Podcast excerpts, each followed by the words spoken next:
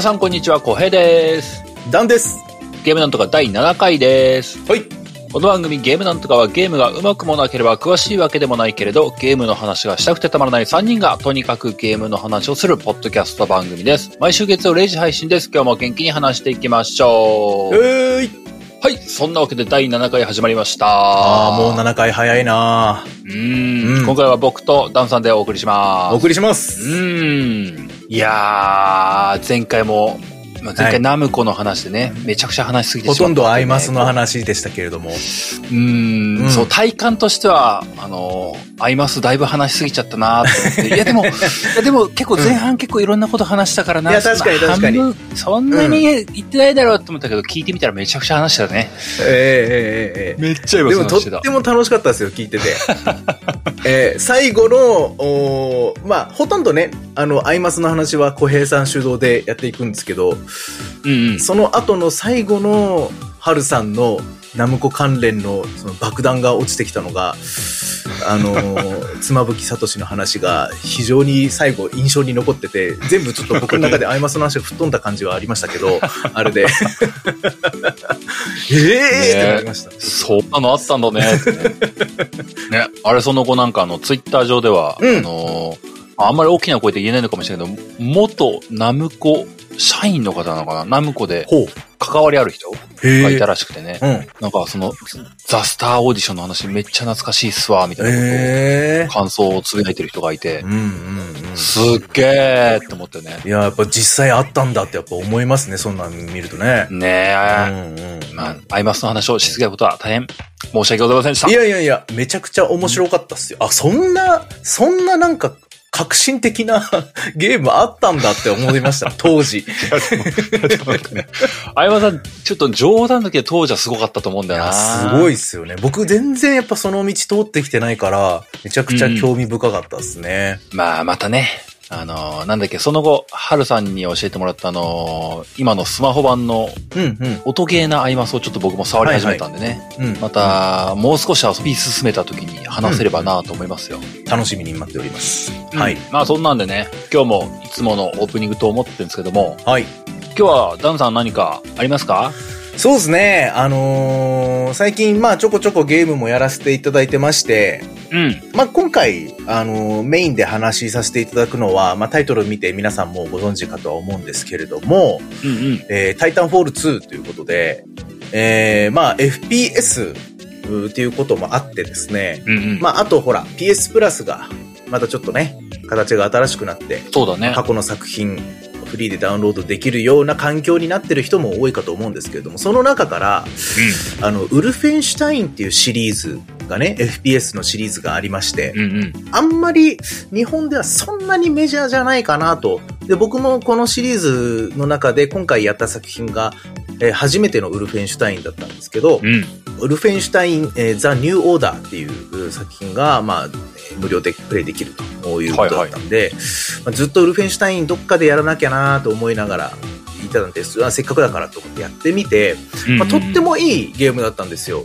で、イメージとしてはうん、そうだな、その、これもね、あんまりすげえメジャーなゲームってわけじゃないから何とも言えないんですけど、うん。えー非常に操作性の良くなったバイオショックみたいな感じなんですけど、えバイオショックわかります？ーあの、バイオショックね、ずっとやらねばって思いながらずっと進んでる。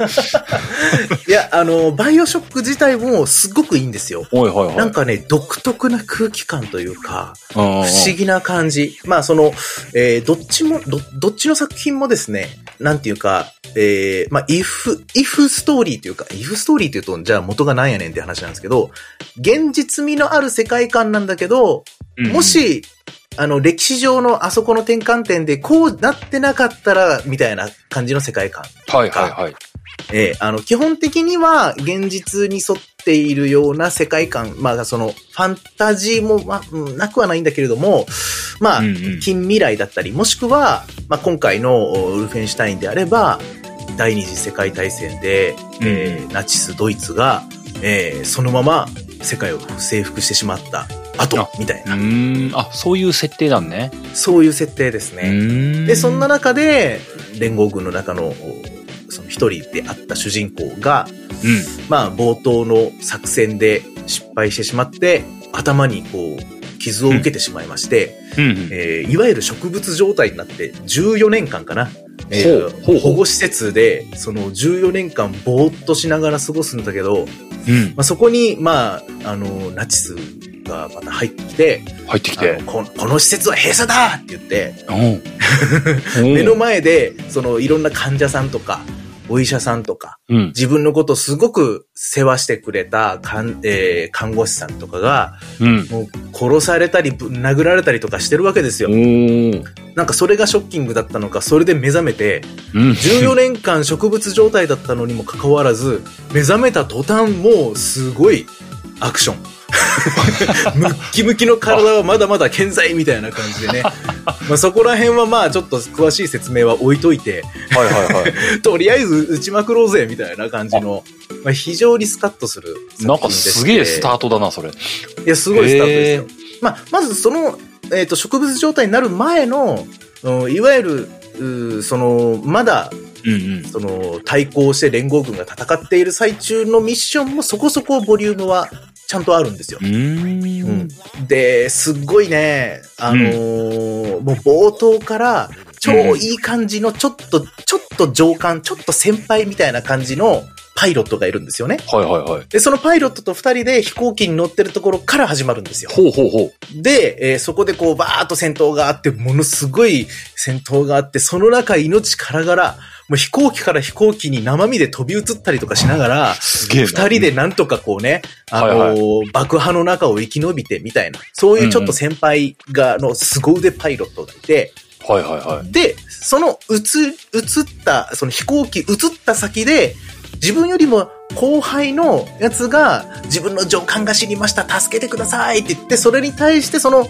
先輩パイロットと二人でその船に一緒に飛び乗って、その船を先輩が、えー、コントロールすると。で、で命を助けてあげた後輩。その二人がキーキャラクターとしているんですけど、ほうほうほうそ。の冒頭のミッションでその3人、主人公と先輩と後輩っていうこの3人で、うわーっとこうな、なんとかやってこうでっかいロボット倒したりとかして、犬型のロボットみたいなのがかまり、噛みついたりとかして、うわ先輩後輩みたいなのがあって、でも捕まっちゃってみたいな時に、選ばされるんですよ。選ばされる？あ、嫌な予感しかしない。すごい嫌な予感しかしない。これ冒頭の話だからネタバレじゃないという判断で話しますけれどこも、こ結構冒頭、イントロ的な部分なんね。そう、冒頭なんですよ。冒はいはいはい。頭で、その、まあ、いわゆるこう、捕まっちゃって、まあ、はい拷問をこれから、あの、するよと。まあ、拷問というよりも人体実験。人体実験。ええ。そいつ人体実験をやるやつがまあ言ってしまえば、もうずっと、あの、ラスボスとしてこう、君臨し続けるわけなんですよね。その、そいつが。絶対そいつに恨み晴らすっていうのが主人公の一つの動機であるわけななんるですけど。ほど、なるほど。はい。で、そいつが、まあみんなこう上半身裸で捕まっちゃって、うん。さて、えー主人公よ。お前はどっちをお人体実験として 先に殺すのがいいと思う？みたいな感じで言われて、どっちか選べって言われて、もうこれは僕の中では、えあのーまあ、順序が逆ですけど、うん。あのーラストオブアースパート2の感覚にちょっと近い部分があって、どっちか選ばなきゃいけないんですよ。え、それって、うん、うん。プレイヤーが選ぶことになる？そうそう。プレイヤーが選ぶんですよ。そう。そのニックティ、へーその敵は、お前は目線をそそっちに向けるだけでいいから、楽なこと仕事だろう、みたいな。やだー。ねえ。でも、僕はね、うんすっごい悩んだ。すっごい悩んだけど、言うても先輩多分見た目40代中盤ぐらいでまあ今往年の感じなんで、まあ若い子が残った方がいい。まあ戦力的には先輩の方が多分大事なんだけど、若い子に託そうっていう意味で先輩選んじゃったんですよね。なるほど、なるほど。うん。で、まあこっから先は詳しくは話さないですけど、後輩が要するにその後、えー一緒にこう、まあ、パートナーというか、すごい重要なキーマンとして、えー主人公と一緒にこう、頑張っていくわけなんですよね。生き残った方が。はい、そうです、そうです。後輩が生き残った後輩なみなりのこう悩みがあったりだとか、いろんな頑張りがあったりとかして、あそう。14年間は基本的に後輩とはまたもう音信不通になってるわけですから、先輩どこにああ、そっか。行ったんすか？みたいな。そうか、そうか、そうなるのか。そうそう。そんな状態から始まって、これが、あの、優秀なパイロット、主人公の先輩である優秀なパイロットが生き残ってたらどんなセリフ言ってたんだろうとかすっごい気になるんですよね。そうだね。そう。で、すべてが終わった後に、いわゆるこう、やり込み度合い何パーセントみたいなのが見れるんですけどう、んうん。後輩ルートしか解放されてないんですよね、当然。そらなそらそうだな。で、先輩ルートっていうのが全く未開放の状態で、これ先輩ルートも見たいなって今思っているっていう状況です、ね。なるほ。ど。えええやっぱストーリーも大きく変わっちゃうのかな？そうそうそうそう。いや、ストどうなんだろう。基本的には変わんないと思うんですけど、やっぱあの時、その自分がこっちを選んだっていうのが、あものすごい、あの、要所要所で何回もフラッシュバックしてきたりとか、あ、ああ。後からわかる、あの選んだ時に実はこうだった、みたいなこととかが、後から後からちゃんと説明されて、ええそんな風になるんだ、みたいなのがこうね、こう出てくるんで、なるほど。こ。れはね、ぜひね、すごくゲームとして面白い体験だったんで、えー非常に、まあ、あのーいわゆる FPS、シューティングゲームとしても非常に爽快でしたし、まあ、突っ込みどころとか、設定に対しての突っ込みどころは非常に満載なんですけれども、うんうん。えー世界観としては、なんかこう、イフ世界みたいな感じでね、うんうんうん。えー世界史のイフみたいな感じで、非常に、えー面白い、えー月面基地を持ったナチスがどうなるのかみたいな感じなんですけど、いわゆるアメリカとロシアの、その、月面に対してのこうロケット戦戦争とかロケット合戦みたいなところが、実はドイツが、えー世界を征服しちゃうと、ドイツが単独で月面に基地を作っていると。そこに乗り込んでったりもするわけですよ。宇宙服着て、ね。ふかふかやったりとかもするわけですよ。もうとんでもない、なんかいろんなところを行ったり来たりするというような、あ非常に面白いアクションゲームでした。大体これがプレイして、僕、あの一番難しい難易度でやったからちょっと時間かかっちゃったんですけど、15時間ぐらいだったかな。へえ。それでもさっくりいけますし、まあ2周しようと思えば全然できちゃうよううんうん。な作品でした。面白かったです。これあれなんだね、こう、マルチとかはなくて、本当にそうですねソロ専用なんだね。そうです、そうでうす。はい。もう、もう、やりきりみたいな感じですね。まあでもなんか、その話を聞いて、で、プレイ時間もそこまでうんうん。長すぎず短すぎずで、ちょうどいい塩梅に聞こえるね。いや、そうなんですよ。本当に。うん。だから、もし FPS やりたいな、なんか、今までないようなちょっと感覚の FPS やりたいなと思ったら、まあ、こういうウルフェンシュタインシリーズっていうのは結構おすすめかな。なるほどね。うん。まあ、確かに今日本編で話そうとしてるタイタンフォールをやった身としては、うん。確かに同じノリとは言わないのかもしれないけども、うんうんうん。もう少しタイタンフォール的なの遊びたいなって思った時に、なんかちょうど良さそうな雰囲気に感じるな。いや、確かにそうですね。まあ、いわゆるストーリーがしっかりあって、一本道のアクションシューティングみたいな感じですよね。なるほどねで。結構ステルス要素も結構、まあそこそこあるので。うんうんうん。そうなんですよ。いいね、そういうの好きよ。うん。ステルス頑張りました。ナイフ、な、なぜかナイフ投げたら一発で死んじゃうっていうね、敵がね。ね、あの、マシンガンをバーって打ち込んでも全然硬いのに、なぜかナイフサクって言ったらもう、ハハって言って死んじゃう。うん、面白いって思いながらね。ゲームならではの嘘がそこに。そうそうそう。機械の犬がわーって襲いかかってきてるので、な、なに、なぜかナイフを刺すと、サクッ、サクッって音がするんですよ。わー、みたいな。刺さるんだ、ナイフがまず、みたいなね、機械なの。まあ、いろんな突っ込みどころはありますけど、もうそこら辺はもうちょっとバカになって楽しんでもらえればっていう。本当だよね。はい。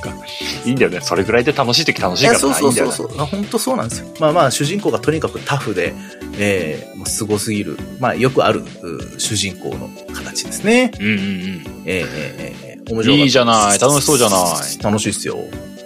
なるほどななんか、俺が、うんえ今だと PS プラスで？プラスのどれだかわかんないけども、あれで遊べちゃうのね。遊べちゃいます。えっ、と、僕がダウンロードしたのは、でも、あれかな。一番高いやつ、僕やってるんで、ごめんなさい。ちょっと、どの、あれだったらできるのか。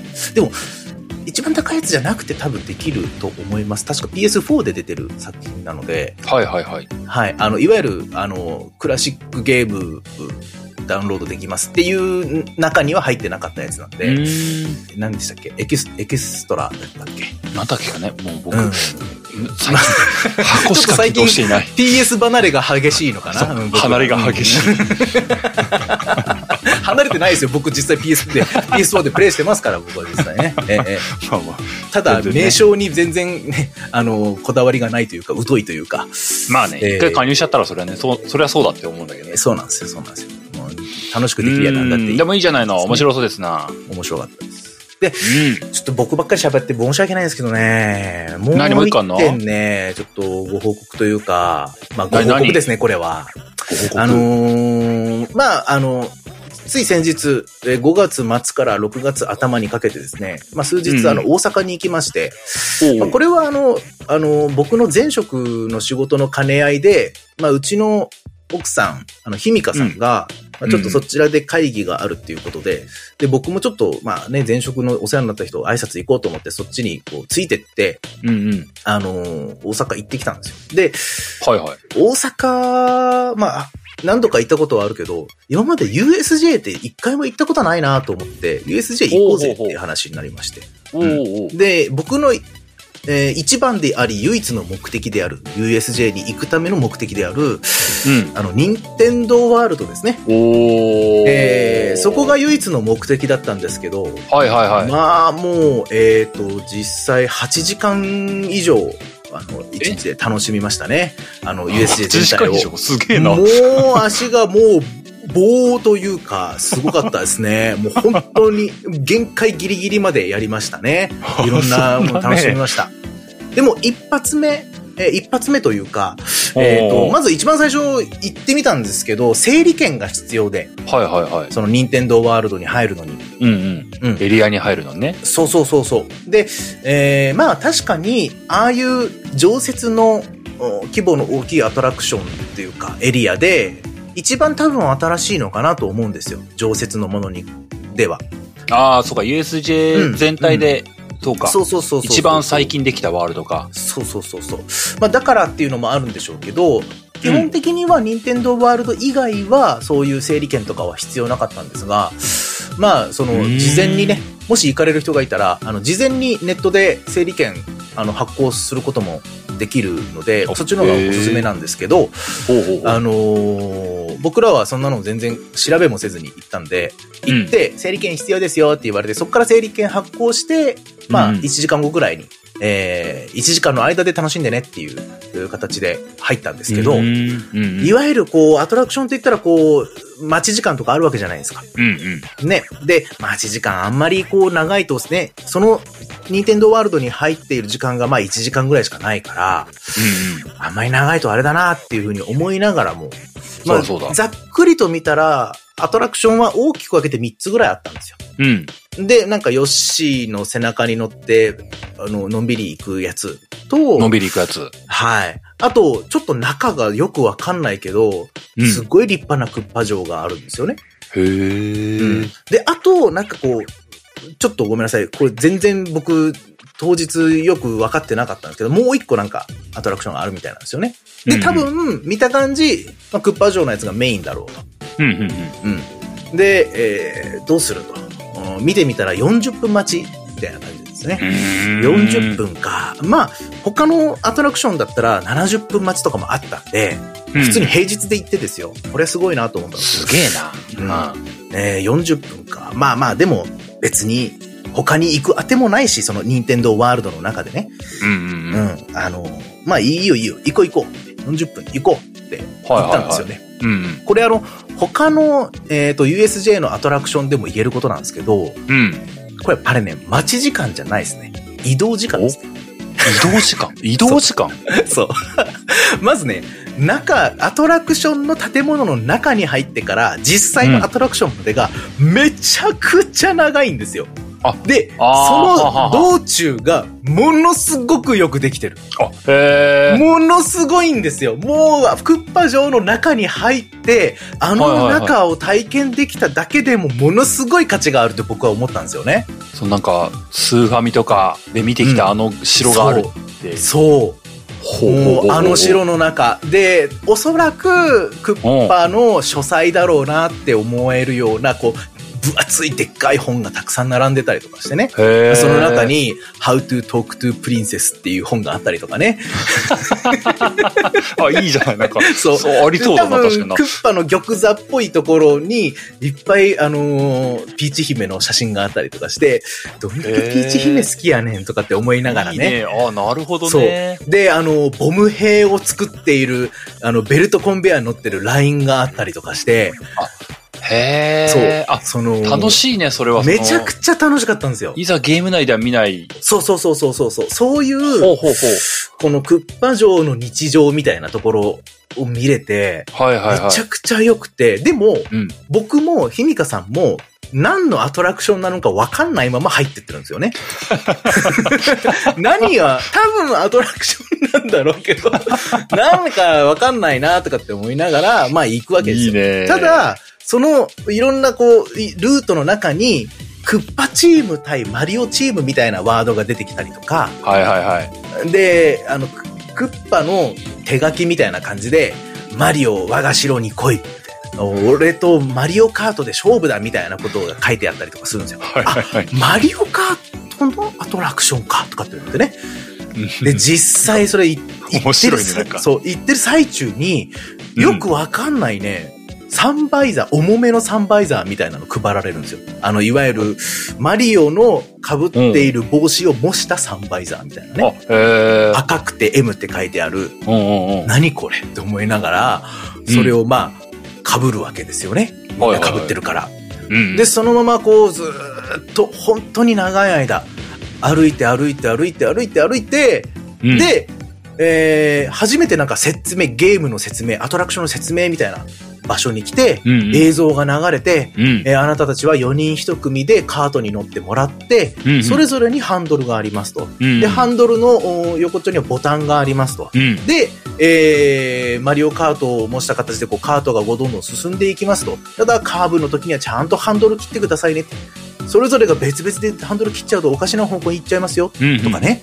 あのー、で、いわゆるこう敵が出てきたり、そのクッパチームのコクッパたちがこう出てきたりとかして、そいつらが出てきたら、そのボタンを押して、亀の甲羅で吹っ飛ばしてあげてください。なるほど、なるほど。マリカーだね。そうそうそうそう。で、わかりましたって言って。で、その、おいわゆる、えー、なんだ？あサンバイザーみたいなのは一体何のためだったかっていうと、うん、えー、そのカートに乗ると、カートに、うん、えー、ゴーグルがついてるんですよ。カートにゴーグル？うん。そう。カートに、まあ、えっ、ー、と、紐がこう、繋がってて、うんうん、紐っていうかケーブルが繋がってて、うん、そこにゴーグルがあって、ゴーグルをカチッとはめるためのサンバイザーだったんですよね。はあ、なるほど。サンバイザーに対してゴーグルをはめる。なるほど、なるほど。うん。で、えー、まあ、後から見たら、あの、MR って書いてありまして、いわゆる VR とか AR とかっていうところの中でいうところの MR らしいんですけど、僕 MR の M が何の略なのかちょっと調べもしてないんですが、ね、いわゆる進化した AR みたいな感じですね。うん、じゃあ、その、うん、現実と画面との合わせ技みたいな感じ？そう。まあ、そのカート自体は実際にコースを行くわけですよ。あ、それも、実際にコースを動いて、そう。で、えー、攻撃食らうとクラッシュしてグワーンって回ったりするんですよ。だけど、その、クッパ走ってる、カートで走ってるクッパとか、コクッパたちとか、うん、いろんなこう、えー、敵キャラクターとか、あの、アイテムの、ハテナマークの、あの、宙に浮いてるブロックとかは、はいはいはい、自分のその、おグラスの中にしか映ってないんですよ。へえ、あ、すごいじゃん。で、ぐるぐるぐるぐる周りを見ながら、うわー、クッパ来たーって、亀のコアラ撃てーつって、あー、でももう、亀のコアラが残りがない。目の前に、ハテナマークのブロックがある。そっちに、そっちにハンドルを向けて。あ、なるほど、なるほど。あ、あ亀のコアラゲット、撃て撃て撃てみたいなことをやって、まあ多分、どうやったって、あのー、えー、マリオチームが勝つっていうことになるんでしょうけど、まあまあまあ、まあ最終的にはマリオチーム勝って、はいはいはい、終わって、うん、こう、キャストの方々がすごい拍手で、おめでとうございますやったぜって言いながら、最終、最後を迎えられるっていう形なんですけど、まあ、これはね、本当にすごかった。あのー、いわゆるいろんなアトラクションあって、他のアトラクションもすごい満足度高かったんですけど、うんうん中でも一番ちゃんと任天堂してたなってやっぱ思いましたうね。任天堂外さないなちゃんとゲームじゃん、これって思いながらね。でなるほどねちゃんと自分のスコアも出るんですよ。へー。うん。で、僕119点とかだったんですよね。でで、100点以上を目指してくださいって。まあ別に多分100点いかなかったからといってどういうことでもないんでしょうけど、100点以上目指して頑張りましょうみたいな感じで言われて、よし、100点取るぞって。で、そしたらさ最初119点ぐらいだった。おお超えてたじゃん、100点超えてるじゃんひみかさん何点だった？いや、私132点って負けたんですよ、僕。ああ、ひみかさんに負けてる。まあだから、普段からゲームやってるやってないとか、上手い下手とか、関係なく楽しめそうだね。るアトラクションなんで、いやー、まあそれだけでほとんど1時間使っちゃいましたけど、それでもものすごく満足できた、ああ、任天堂ワールドでしたね。なんかいいね、その、僕その、うん意外とその最初の待ち時間の話が結構刺さったよ。いや、そこがね、いや、本当にそう。それ楽しそうだなと思った。めちゃくちゃ楽しかった。その街、まあそれって、まあなんだろう、ディズニーランドとかにもまああるしさ、世界観の掘り下げみたいなのでよくうんあるけどさ、そういう造形物が結構しっかり作られてるとかって。でも、それがこうマリオの世界観であるっていうのは、いいね。なんか、うん。ゲームの中じゃいざないもんねって思うし。あそこでしか多分体験できない空間だったよなって。むしろ、他のアトラクション乗ったら、うん。あの、いわゆる、こう、ちょっとお客さんが少なくて、全然待ち時間がないです。10分ですとかってなってるところもあったんですよね。うんうんただ、中のつ作り込みとか距離はすごいんで、うん。10分って言っても、本当にほぼ早歩きで歩いてるだけなんですよね。ね。逆にもっと並んでてもらわないと、途中のその世界観を楽しめないからもったいないっていう気持ちになっちゃうぐらい、すごい途中がしっかり作ってあったんですよ、ね。なるほど。な USJ 全体的に、うん常設のものに関しては。まあ、なので、えまあ別に USJ 推しっていうわけじゃないんですけれども、あの、もうあと別に10年ぐらいは行かなくてもいいかなとは思いますが、でも、でも逆に言うと1日で丸々それぐらいしっかり十分楽しんだなっていう感じではありましたね。そうだよね。まあでも、うん。行く機会があればぜひその任天堂ワールドは僕も行ってみたいと思うしね。行ってください。もう入り口のところから、任天堂ワールドに入るところからもう感動的でしたね。なんか。ほんと。はい。もう、あの、日比香さんも、ゲームのこと全くわかんないけど、うんマリオのことならなんとなくわかるっていうのが、もう至るところから、あの、コインを取るときの音が聞こえるんですよね。あ、へえ。あ、これコインを取る音でしょう。わかるっていうので、で、もう入り口のところがもう完全に土管なんですよ。はいはいはいはいはい。そうなんですよね。もう違う世界にこれから入りますよ。ありがてえな、ねなんかな、そういうのな。楽しいな。まあだから、まあ、もしね、別に任天堂ファンですよとか、ゲームファンですよとかっていう人じゃなくてももちろん十分楽しめるようになってますんで、うんうんまあ、ただ一個だけ注意点があるとすれば、まあ、入り口、その整理券をチェックするときに、うん。キャストの方がですね、それじゃあマリオになった気分で行きましょう、ヒューイーっていう風に言われるんで、一緒にゴーって言わないといけないっていう。まあ僕は弾けて言いましたけど、まあちょっとやっぱり、なかなかね、ひみかさんは恥ずかしそうでしたね。そらそう、確かにな。なかなかな。うんマリオ遊んでないとな。フューイゴーもなかなかイメージわかんないもんなそう。そうそうそう。僕間違ってこう、マンマミーヤとか言っちゃいそうだしな。ねどっちかっていうとそっちの方がイメージありますそうだね。よね。僕、あの、64世代だからな。うん、確かに。しかも、Here we go! みたいな言い方しないからね。そうマリオもね。確かに、いざしたことないからな。うん。何それってなっちゃうけど。まあまあ、でもすごい楽しかったです。なるほどっていうよね。うな感じですね。はいい。やー、いいじゃないの。楽しい話が来ましたよ。うんうんうん。ただまあ今日もオープニングがはいめちゃくちゃ長くなったんでね。すいません。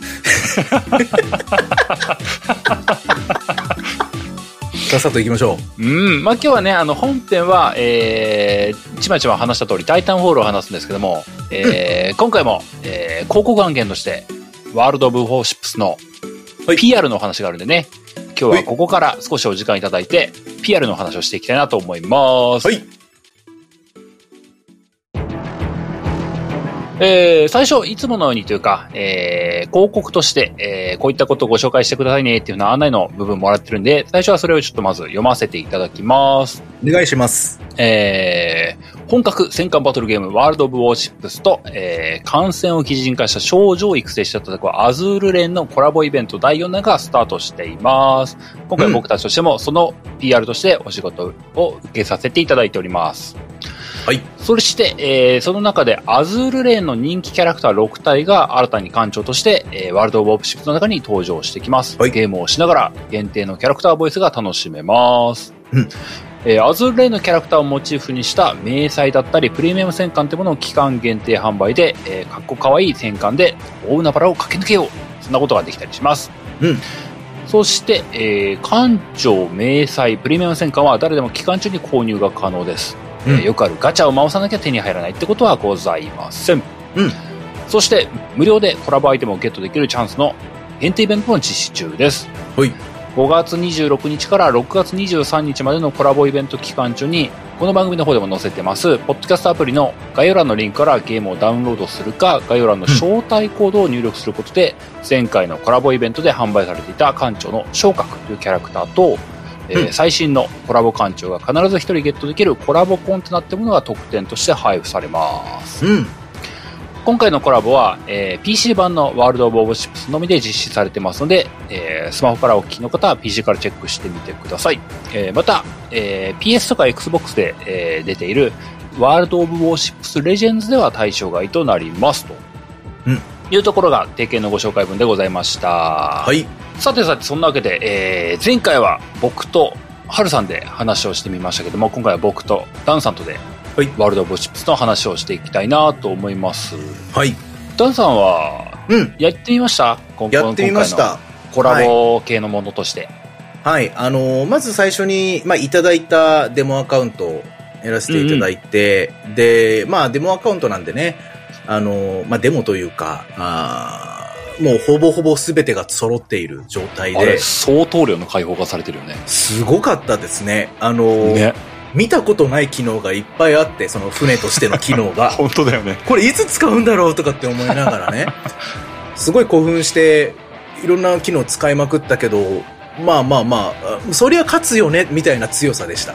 うん、すごかったです。うん。グレード高い船楽しいよね、なんかね。た楽しい。いや、楽しいん何この武装ですけど、やっぱね、僕、あれやっててね、すぐうん自分のアカウントに切り替えてプレイしてみたんですよね。あの、あ自分の、そうそうそうそう。自分の力でこれを手に入れたいって思ったんですよね。はいはいはい。まあ、結局そう思っちゃったんで、まあ、要するにこう、まあ、ティアも、うん今、僕がもう6とか、行ったか行かないかぐらいなんですよね。その戦艦のティアが。うんだから、全然その戦力が違くて、むしろ、むしろというか、当然ですけれども、さっきまであった多多彩な機能が全然ないし、あれ、うんうん20ノット出てるか出てないかぐらいなの？みたいな。遅っ、うんみたいなね。これって本当に巡洋艦みたいな気持ちになったりとかするわけですよ。はいはいはいい。や、そっか、でも巡洋艦、まあそんなもんか、みたいなね。まあ、いいタイプによってもいろいろありますけれども。うんで、まあ自分なりにどうやったらこう、そこまで、そその持っていけるかって。まあ今回ね、リスナーの方々は、この番組限定の、おプレゼントありますので、そちらの方で使っていただければと思うんですけど、うん僕も何とかして、こう、アズールレーンコラボの何かが欲しいと思ってですね、なんか方法ないのかなっていうふうにちょっと調べてみたらですね、うん。アマゾンプライムってあるじゃないですか。プライムビデオとかの、あの、そうです、ね。そうです。はい。あの、いわゆるアマゾンの、おまあ、えーと、送料が無料になりますよとかっていうサービスをメインに、先ほどおっしゃっていただいたプライムビデオだったり、いろんなサービスが複合的に使えますよというようなので、で僕、アマゾンよく使うし、アマゾンプライムビデオも、あの、たまに見るんで、あの、うんうん入ってるんですよね。会員になってるんですけど、で、えー、その中に Amazon プライムゲームズっていうのがあるんですよね。うんうんで、その Amazon プライムゲームズのアカウント、まあ、要するにまあ Amazon のアカウントですね。えー、と、今回のそのワールド・オブ・ウォーシップスのアカウントの、うん。はいはい紐付けるとですね、紐付けるえーはい。アズールレーンのコンテナ、まあ、いわゆるガチャですね。えー、アズールレーン関連のものが出ますよっていうコンテナが、はあはあはあえーもらえます。と。はあはあはあ。そういう情報を目にしてですね、これは来たと。私は Amazon 使いですよと。ははいはいはいということで、もう早速、すぐ紐付けまして、自分のアカウントの方にですね、えー実際にこう、コンテナ引いてみたら、ガチャ引いてみたらですね、ほいほいほい館長出てきまして、おやったじゃんと。もう早速この館長で可愛い声でやってやるぜとはいはい。もう思ったらですね、思ったらですね。弱い船では働きたくないって言うんで、その子が。え、こんなしょぼい船、私を殺す気みたいな感じで言われたので、いや別にそんなつもりは、みたいな。もっとティアの高い船じゃないと私は乗らないわよっていうふうにちょっと言われちゃいまして。へで、テえ。ィアもっと高くしなきゃ経験値積んでみたいなね、思ってたんですけれども、うん勝てない。うん。まあ、なかなか、シンプルに直面する問題だよね。そう、ティア5とか6ぐらいになると、普通に強い。敵、まあ敵というか、相手さんが。うん。そうよね。なんか前回も今回も思ったけども、ティア4、5ぐらいからこうさ、やっぱ本物に当たるよね。そうなんかね。そうなの。そうなのよ。いやすごい面白いんですけどねなんか。それよりちょっと前、すティア3ぐらいまでなんか楽しく、いやそうそうそうそう勝てるなーとか言って遊んでたんだけどな。そうそうそうそう。面白いのが、ティア3ぐらいまでだと、僕はやっぱり巡洋艦が一番面白いやって言って、その、うどっちのいいとこ取りだみたいなね、戦艦と、はいはいはいえー駆逐艦のいいとこ取りやって思って巡洋艦好きやねーんって、バランスええねーんって思いながら、うんうん。魚雷も撃てるし、そこそこのスピードも出るし、えーうん。で、手法もそこそこ撃てるし、いいやんって思いながら、ティア3、4ぐらいまでは、うん、バカバカバカバカやってたんですよね。自分は同じチームの中でどれ、何、順位何位ぐらいなんやねんってね、その、一つのゲームが終わった時、ああ、今回はちょっといまいちやったなとか、あ今回は一番だとかって言ってこう、そこで、勝つの前提で楽しんでたみたいなところあるんですけど、ティアね、やっぱ5ぐらいになってくると、はいはい。怒られるんですよね。怒られる。うん 怒られるというか、まあ、注意を受けるというか、まあ、いわゆるボイスチャットみたいなのは繋がってないんで、別にそういうことじゃないんですけど、戻ってこいって言われるんですよね。ね、他のゲーム内のあのコマンドでね。そう。行き過ぎだと、前に出過ぎだお前はと。お前初心者かみたいな感じで後ろからこうね、お前戻ってこい戻ってこいって言われるんですよ。はいはいはい。僕がやるコマンドって言ったら、回線と同時に、みんなよろしくみたいな感じで、言うだけ。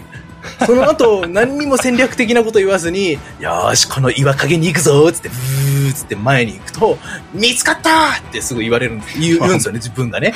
見つかったーって。で、見つかったけど相手はどこにいるかわかんない。で、飛行機が飛んできて、ババババババババ撃たれる。あれあ、よく見たらこれって、あの、空母もある戦いだった。空母もあるってことは、飛行機が魚雷を落としてくるぞ、みたいなね。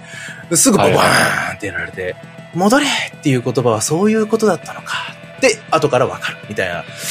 だからね、みんな上手いんですよね。ちゃんとコミュニケーション取って、こう、プレイしている方々がしっかりいらっしゃる。うん。僕はどういうタイミングでどんなその指示だったりだとか依頼みたいなことをすればいいのかっていうのはちょっとわからないんで、まあ、ぜひね、こう誰かと一緒にやりたいなっていう気持ちになりましたね。まあ、でもなんか、あのゲームってさ、やっぱ、あの、戦略性というかさ、うん。なんか、僕も多分ダンサーと同じタイプでというかさ、うん。ゲームしてる以上さ、突っ込んでぶドンパチしたいって思っちゃうんだけどさ、わかる。多分あのゲーム、本当の戦い方ってそうじゃないんだよなって違い思うんだよますね、多分ね。密に連携を取り、そう、いかに索敵を先にするかみたいなね。そう。本当そうなんですよね。ね。なんか、そうじゃないプレイの仕方しちゃってるんだよな。いかにギリギリで魚雷を避けるかみたいな話、だから僕がやってる。い やでもなんかさ、そう、めっちゃわかるんだよね。なんか、それこそ前回のコラボの時のさ、予習でさ、ハルさん含めて3人でさ、あの、はいはいはい。あ仲間として遊んだ時のあの、うんうんうん。あの遊びが楽しかったっていう、なんか成功体験があるんだよね。でも、最終的に確か3人残って、3人とも確か巡洋艦で、戦、相手が戦艦一つだけ残ってて、もう勝ちやって言って 3人で戦艦、集中砲火ボコボコしてたら、完全に返り討ちにあっちゃったっていうのが一回あって、あ、これやっぱ戦艦って強いんだ、みたいなね。初めてそこで知るみたいな。体力が桁違いみたいなね。そんなのそうそう なんか、突っ込んでっちゃう癖がありますね、僕らはねね。3-1なら余裕だろとか言ってさ、うん3人で突っ込んでてね。順当にやられていきましたね。一個ずつ一個ずつ沈んでいくこ撃破されていくっていう。そうそうそうそう。あーって正面からぶつかったらこんなに強いんだってね。やっねぱそこら辺はこう頭の使いようっていうところなんでしょうね。え。ねうえ。ん。非常に奥が深いゲームですよ。ねえ。その辺がこう、あのゲームの濃厚さというかね、そううんうんういうん特性を持った部分だったんだろうな。まあ長く愛されてるだけありますよね。うんうん。うんうん。うん、なんか、確かにダンさんが言うようにな、あの、ティアが上がって、あの、より戦略性を求める戦いであっても、極力仲間内でボイチャしながら遊べるとかができるとね、楽しいんだろうなって思うよね。そうですね。うん。うん。まあ、もしくはね、こう、うんうん人の動画とか見てね、戦い方を学ぶとか必要なんだろうなとも思ったりもしちゃうね。それはそうかもしれない。だから、うん駆逐艦だったらこういう役割持ってますとかね。巡洋艦ならこういう役割持ってますからとかね。そうそう。いや、なんか、それこそ、うんうんあのー今回デモアカウント触って、ようやく分かったというかさ、うん。うん。あのーデモアカウントで僕初めて空母触ってさ、うんうんうん。空母ってこういう戦い方すんだって、今回初めて分かって、前回は全然分かんなかったもんね。ああ、なるほど。なんか敵が何してくるかっていうのも、ようやく分かったというかさ、うんうん。なんかそれこそ、まあ、下手なりにでも、どんどんオンラインバトルしていって、うん。戦艦なり、なんなりいろいろ手に入れてって、うん。戦いの選択肢を知らなきゃいけないんだろうなっていうのは、そうですね。本当思ったな。うん。まあ、いろんな定石だったりとかあるんでしょうね。だろうね。それこそなんかし史実ベースというかさ、あのーうんうんまあ、こういう戦艦の種類であればこういう戦い方しなければならないよねっていうのは、ある種結構現実的なものなんだろうなとも思うしね。うんうんうん。なんか、変にフィクションしてないんだろうなという気もするというか。多分本当にこんなに簡単に沈んじゃうんだろうなっていう気がしますよね。本当だよね。魚雷一発でね、本当本当持ってかれるんだよね。そりゃそうだよなって、その船の底に穴開いたらそりゃ沈むよねって思いますよね。それね。それね。あの、弾薬めちゃくちゃ積んだ船にね、うん。魚雷でドッカーン開いたらねう、ん空爆発しますわって思うよね。うん。それは現実はそういうものですから。ええねえ。まあ、なんか僕が普段遊ぶようなフィクションまみれのゲームとはまたちょっと違う、一味違うゲームなんだなというのをよく感じますよ。はい。非常にシビアですけど、奥が深くて面白いです。うんうん。それこそね、あの、ハマる人は本当ハマるんだろうなと思うよ。うんうん。まあ、本日のここはこの辺でおしまいですかね。はい。いやー、広告も毎回ね、あの、5分くらいで終わらせようかなって言いながら打ち合わせはしてるんだけどね。やっぱり話しすぎるってね。はい。えー、まあ熱がこもってていいんじゃないですかね。うんうん。まあまあ、このぐらいね、あの、話してる分にも楽しさが伝わってるといいなと思いますけどもね。うん、そうですね。はい。ぜひあのーこの番組的にもね、あのせっかく招待コードとかはい。配布されてるんでね、ぜひぜひ皆様もね、お気軽に使ってみてくださいよと思います。はい。ぜひぜひ。えー、ワールド・オブ・ウォーシップス、えー今回はコラボイベントの告知でございました。そんなわけで、えーここからは、えー本編として、タイタンフォールの話、入っていこうかなと思います。やっと来た。え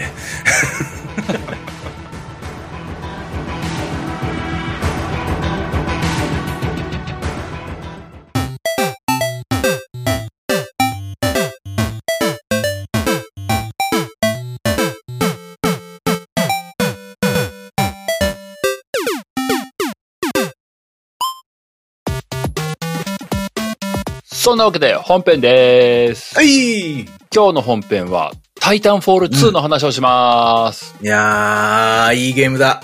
いやー、なんか、前回のドラクエビルダーズに引き続き、ダンさんにちょっとお付き合いいただいたような形で大変申し訳ございません。いやいやいやいやいやいやいや。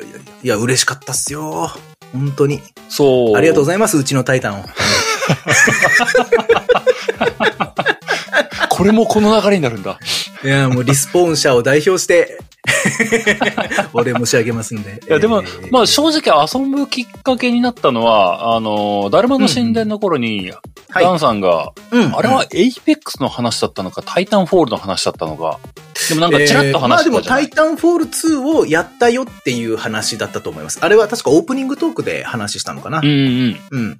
エイペックスとつながりがあるゲームでだよって。うん。そうそう、僕もなんか、なんか楽しそうだなと思ってね。うん、うん、うん。もともと、昔タイタンフォールを遊びたいなって思って手を出さずにいたゲームだったんで、はい。ちょうどいいなと思って遊んじゃって、うん、これがね、あの、すごいね、ビタハマりしたね。ああ、本当によかった。嬉しい。このゲームいいゲームだわーって思って。いやー、まあ、まずちょっと小平さんが全体的にどういうご感想をお持ちになられたのかおお伺いしたいですね。そうだね、あの今回ネタバレは？ー 言うの忘れない。ネタバレは終わりじゃないですか、今回は。あ、もう終わりで。あそれならばね、僕も前段として言わねばならないことがあってね、あー、どんとこい。あのー僕、ロボゲー好きなんですよ。ね、来たー。まあ知ってる知ってる。この番組、組でもね、ちまちまお話ししてますけども、まあ、ロボゲーっつっても特には、ガンダムのゲームが好きなんですよね。うん、ちょっとね、通ずる部分感じちゃうんですよね。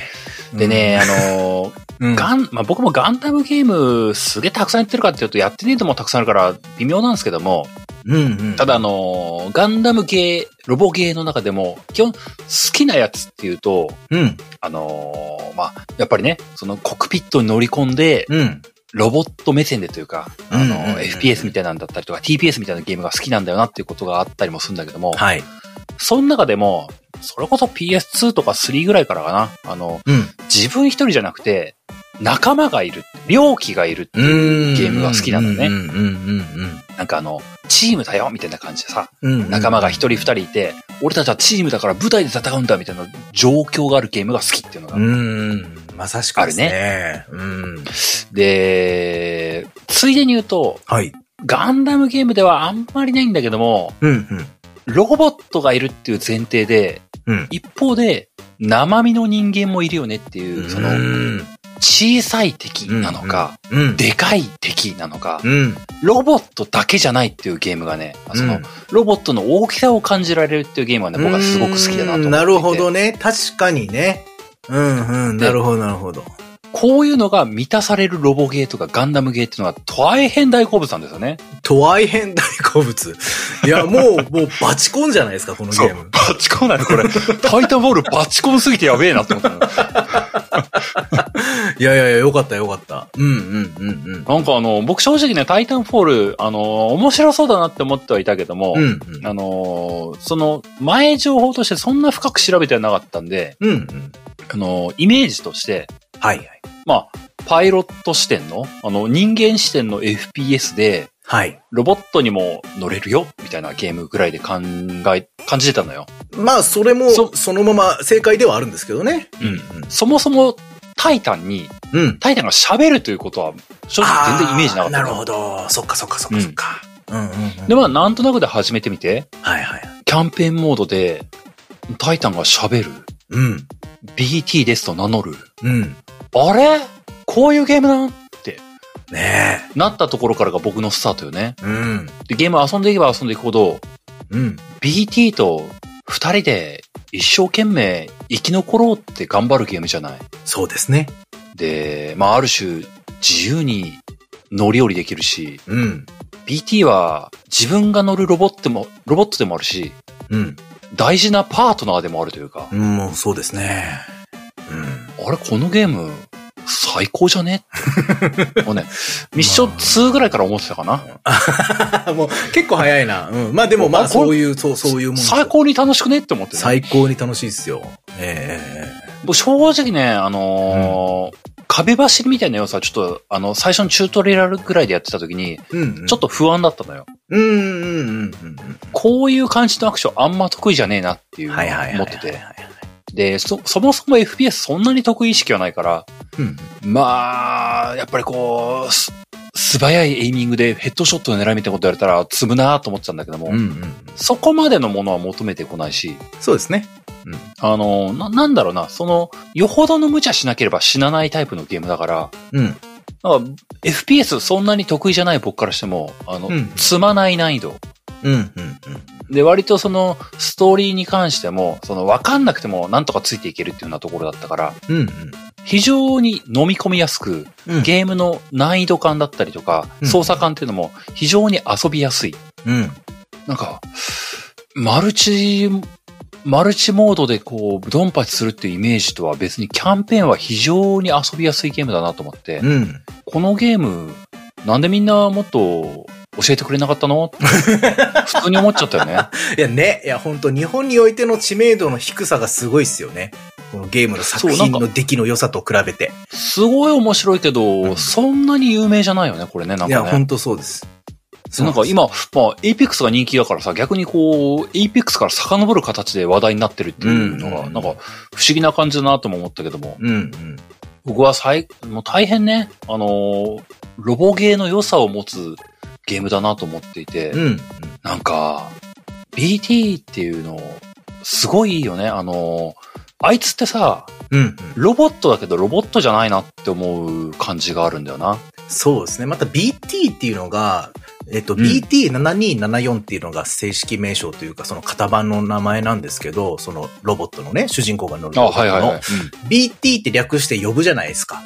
その BT っていうのが、うん。うん。別にただのアルファベット2文字、ね、型番としてのアルファベット2文字なんだけど、うんちょっと BT っていう名前っぽくも聞こえるじゃないですか。結構。ね響きとして。うんそこら辺が憎いというか、うまいというか、BT っていうもう本当に固有名詞みたいな感じに結構聞こえちゃうような多分作りにしてるんで、えー憎いなってやっぱ思いますね。そこら辺はね。うん。なんかあのー遊んでいく中でゲームのシナリオ的にもそはそうなんだろうなと思うんだけども、やっうん。ぱ最初は、その、パイロット陣、あのークーパーか。クーパーっていうのも、じょ巻き込まれ的な状況で、まあ何すればいいんだかわかんないから BT がうん。こうしましょう、こうしましょうみたいな感じで誘導してくれるっていう流れから始まるじゃない。はいはいはい。で、だんだんその状況が飲み込めていって、何々しなきゃいけないんだなーっていうふうなところだったりとか、うんまあ、とにもかくにも生き残らなきゃいけないからっていうので、BT と協力して頑張んなきゃみたいな状況っていうのがまあ、続いていくんだけども、はい。なんかその、割とその、パイロット自身は喋るんだけども、そこまで状況に介入してこない。だから、割と僕と一体化させやすい主人公だよなと思っていて、確かにそうかもしれないですね。なんかすごく程よく喋るんだよね、クーパーっていう人が。うん。基本的には受動的。だけど、いい感じに皮肉も言うしね。うん。うん。冗談も飛ばす。自我はなくはないっていう感じなんですよね。うん。で、そのクーパーが喋るっていう体でさ、BT のキャラを引き出していくっていうのがすごいんだなと思っててさ、うん。うん。BT っていうのがまあそもそもロボットでまあ普通に喋るけども、まあ頭の中はプログラムで別うん。に感情を持って話してるわけじゃないよねっていうふうなことを最初は思うんだけども、うん。まあなんかあいつ多少の冗談分かったりするしさ、BT 自体が。うん。クーパーが出す冗談を冗談でちゃんと跳ね返すみたいなことをしてくるのが、うんお。こいつ分かるやつだなってことを僕が受動的に感じてもす、感じたりもするし、うん。あの、なんだったかな？ど割と序盤のとこでさ、あの、クーパーが、その、親指立ててグッてやるの、サムズアップっていうのを、うん。うん。うん。やるアクションをすると、BT がそれを真似するみたいなさ、ありますね。あの、ちょっと交流した感っていうのを、割と序盤から出してくるよね。うん。うん。うん。なんかその感じがさ、あの、僕遊んでて結構思ったんだけど、人食いの大足トリコを思い出したんだよ。あー、確かに、そのバディ感かもな確かになうんうんうんトリコはもう本当獣だからさ、全く言葉喋れないんだけども、うん。うんうん。なんかその、通じてるよな感っていうのをうん、感じるゲームだったんだよね。はいはいはい。タイタンフォールは、あのーまあ、言葉がまあそもそも通じてるから、まあ理解し合えないわけではないんだけども、なんかうんミッションを進んでいくとだんだんその理屈じゃなくて情で繋がっていく感を感じるんだよね。うんうんうんうんうん。そうですね。結構、お前頑張ってるよなっていう感じを受けるのよ。うんうんうん。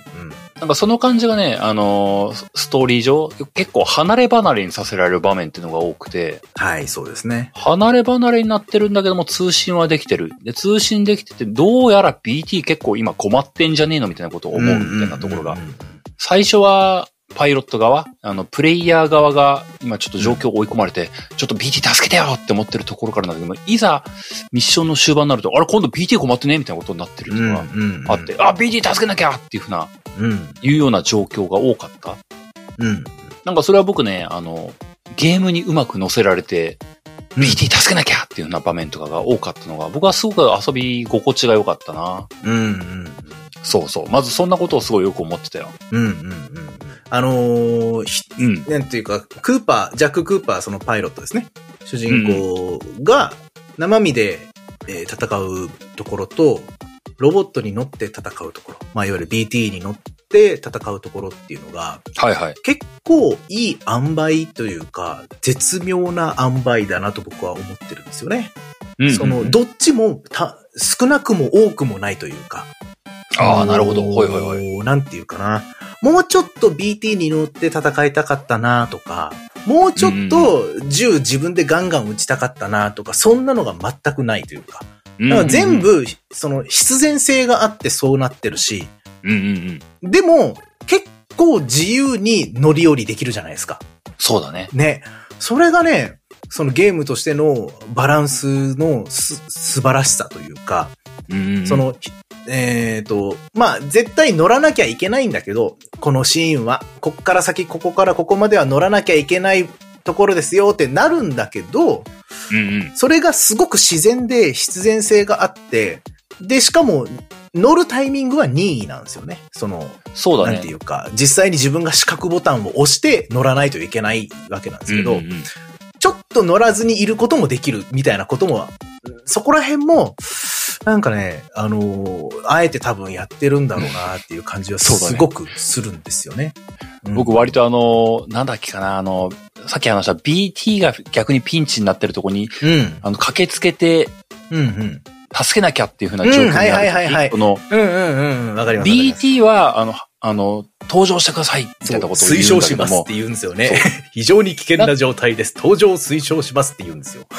確かにその、ダンさんが言う通り、あの、一旦そこの雑魚を蹴散らしてから乗ろうみたいな余余裕がある、余裕というかね、選択肢があるんだよね。そうそうそう。別に自分で銃で戦うこともできるようになってるんです。仕様としてね。うんうん。うん。そうそうそう。うん。うん。そうなんですで、よ。なんか意外とその、なんか BT は BT でさ、その、まあ普通に乗ってない状態で AI として戦ってる時もそこそこ戦ってくれるから結構共闘感も出るんだよね。そうなのよ。で、か、自分で操作してる時には、どんな動きをしてるかっていうのは外から見ててわかんないじゃないですか。うんうんうん。だけど、BT が自分一人で戦ってる時って、かっこいいんですよね。あんなステップ、俺操作してる時にできねえんだけど、みたいな。確かにね、スそうだよねテップ。するんですよ。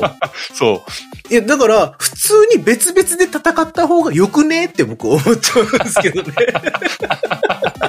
ちょっとそこは言わない方がいいのかなとかって思いながら、うんそこはちょっとだってね、なんかパイロットが乗った方が BT の潜在能力、そのタイタンの潜在能力が引き出せるっていう多分前提があるじゃないですか、ゲーム全体の中で。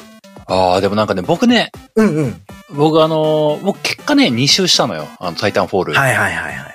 で、本当昨日2周目、ハードのクリアをしたんだけども、うんハードモードでやって、うん。うんうんあのーちょっと余裕があったから、あの、BT 乗らずに遊ぼうっていう時間結構やってたうん時があったんだけど。けども、はい。あのー意外と BT 死ぬのよね。あー、まあね。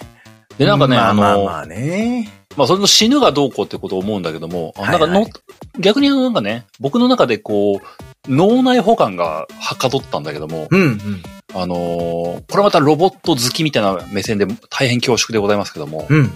そもそも BT 一人で強いんじゃねっていう気も僕も最初はしてたんだけども、うんうんうん。なんかパイロットが乗ることで、あの、二人で一機を操縦してる感というか、うんうんうんうん。あの、複座式のロボットみたいな厚さがあるなと思って、はいはいはいはいはいはいはい。BT は BT でなんなんだろうね、その、何らかの情報処理をしてくれていて、うん。僕はあくまでも戦闘に集中してるみたいな状況があるんだろうなということを、僕が勝手に脳内保管しやすかったんだよね。そうですね。僕が乗ると、より戦闘効率が上がる。確かに BT もそう言ってたって。うん。あれ？このゲーム大変良くない？って。二周目をプレイしてさそこにも気づくっていうことですか？で、あの、超よく言えばね、あの、戦闘中にもうちょっと会話が欲しかったね。あー、なるほど。なんかね、あのー確かに言われてみればそうかもしれない。別にこう、選択肢が出て、会話をいろいろしたいっていうことまでは言わないんだけども、うんうんうん。あの、なんならこうあの、ロックされたとか、あの、うんうん。あの、右から来ますみたいなことをあの、うんうんうん BT に言ってほしかったね。うんうんうん。あの、なんだろうね、こう、右側から何が何が来る、うん左側から何々が来ます、回避を推奨します、分かってるみたいなことをしたかったんだよね、なんかね。うんうんうん。それは、そうかもしれない。確かに、あってもよかったかもしれないですね。意外とあの、乗ると結構淡白な BT が出てくるからさ、うん。うん。確かにあのなんだっけあのな操縦モードに移行しますくらいから、意外とあと喋らなくなるっていうのがね。そうっすね。まあ、こっちもこっちで戦闘で忙しいってのもあるけど、あるけど確かになんかそういう声かけみたいなのがあってもよかったのかなと。そう、あれがもう、うん3が出るのはそれをししてほしいなって思っちゃったよ。出てほしいっすね、3ね。もっと喋ってって思っちゃっいやー。あ、ちなみにこれもう遅いかもしれないですけど、た。うん。今回ネタバレは？言うの忘れない。ネタバレは終わりじゃないですか、今回は。あ、もう終わりで、まあ発売したのが2016年で、もう、これ6年ぐらい経ってますから。っていうか、6年前のゲーム6で信年前かじられないっすよね。このタイタンフォール2って。あれ、6年前のゲームなのか。やばくないっすか？グラフィックやばいなもそうだし、操作性も、あの、僕いろんな FPS ゲームやってますよ。で、あの、さっき、あの、オープニングでウルフェンシュタインは、あの、操作性が良くなった、あの、バイオショックみたいなもんですって言いましたけど、うん。結構やっぱ FPS ゲームいろんなものをやってても全然操作性って違うんですよ。もっさり動くなとか、自分の思った通りに動かないなとか、いっぱいいろんなのがあるんですけど、うんうんうん。その中でもかなりめちゃくもうピカイチと言っていいぐらいなんですよね。僕、タイタンフォール2って。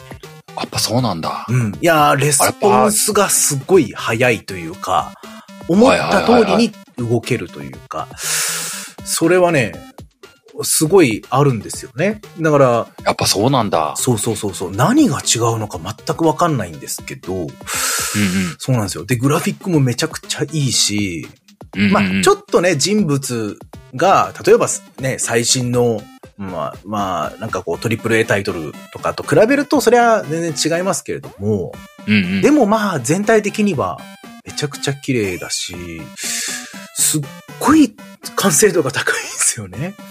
そう。まあ。人物は確かにまあ多少比べればそうなのかなっていうのはあるのかもしれないけど、僕個人的にはね、こう人物はまあほぼほぼ、まあそんな出てこないし、うん。まあ、まじまじ人の顔見ることあんまないですからね。エンディングぐらいかな。うん。なんならあの、BT が、その、はいはいボロボロになってく、ああ、まあその、うんうんライフゲージと合わせて連動してるのがあったかはら、十分だったね、なんか。ああ。あの、僕一回あの、ほんとギリギリクリアした時に、BT マジボーボーに燃えててさ。で、なんか、うんあの、倒、ボス倒したいんだけども、BT からもうあの、降りることを推奨しませんよと言われて、降りてみたらもう、マジもう、爆破寸前みたいな BT。だ、大丈夫？バッテリー交換するだけでそれ治るってすげえねってなっちゃうけどね。でも、それぐらいの表現があったら僕は十分だったな。まあまあまあ、でも、そうなんですよね。まあ、また、あの、このゲームの素晴らしいところは、うんギミックが、なんて、他ではないようなギミックがめちゃくちゃあったじゃないですか。え？ギミックって言うとなんだ？はあ、まあそのステージのギミックですね。あはあはあ。いわゆる先ほどおっしゃっていただいた壁走りみたいなものを主に使う。まあこれは他のゲームでもありますよ。うん。ね、あの、一回のジャンプではなかなか行けないようなところを、ちょっと壁走りしてちょっと遠くまで行きましょう。まあこれはよくある話です。はいはいはい。まあそれを、こんなに同じ壁走りなのに、こんなになんかバリエーション変えてやってくるかっていうのがまず一つと、うんうんやっぱ一番僕がすげえギミックだなって思ったのは、うんあの、仮想の、仮想のというか、街を作る工場みたいなのあったじゃん。はいはいあったね。うん。あそこがすごすぎません？あの発想というか。そうだね。これな、言ってる、何言ってるかわかんないんでしょうけど、聞いてる人でやったことがない人は、確かにね。街を作る工場ってなんだって思うかもしれないですけど、まあ、えっ、と、敵側の、まあ、IMC っていう、まあ、超巨大企業があるんですけどね、その敵側が、まあ、その、施設軍隊を持っていて、その施設軍隊が訓練するための仮想の街みたいな、ちっちゃい街みたいなのをこう、作るんですよ。訓練場として。うんうん。それを、超でかい工場で自動化で作ってるんですよね。うんうん。で、それが、鉄板があって、その上に土が盛られて、うんうん。みたいなね、芝生ができて、で、その上に、プレハブみたいな建物ができて、その中にソファーが置いてあってとか、マネキンが置いてあってとか、キッチンがあってみたいなのは、うんうんその、めちゃくちゃでかいアームがどんどんどんどん、こう、流れ作業でそれをどんどん作っていく中に、その主人公が生身で入っていくという。そうだね。そう。で、そのプレートの上に乗って、空中をこう飛び交いながら、時にはそのプレートが真横を向いたり、ひっくり返ったりとか、うんうんうん。、で、プレス機に押されて死んじゃったりとか、うんうん。で、えーそこをこう行ったり来たりしながら壁に逃れて敵から、で、そのお流れ作業の中で、えーアームの根元のところに足場みたいなのがあって、そこに敵がいて、そこから撃たれと撃たれたりとかするんですけど、はいはいはい。自由なところで降りていいんですよ、あれって。すごくないですか、それって。あれ すごいよね。ね、そのプレートの上に乗って、建物の影に潜んで、攻撃が当たらないように身を潜めておいて、しのぐっていうのでもできるし、うんうん。そこからポーンと降りて、そこにいる奴ら壊滅して、武器回収したりとか、アイテム回収したりとかっていうのもいいし、うんうんうん。そこの自由度もあるし、うんうんで、最終的にそのステージの、なんていうか、出来上がった街の中で、IMC 軍のロボットたちと戦うみたいなのもすっごいよくできたステージだなって思ったんですよ。そうだね。あのステージ、僕も結構印象深いし、うん。あの、冒頭さ、はい。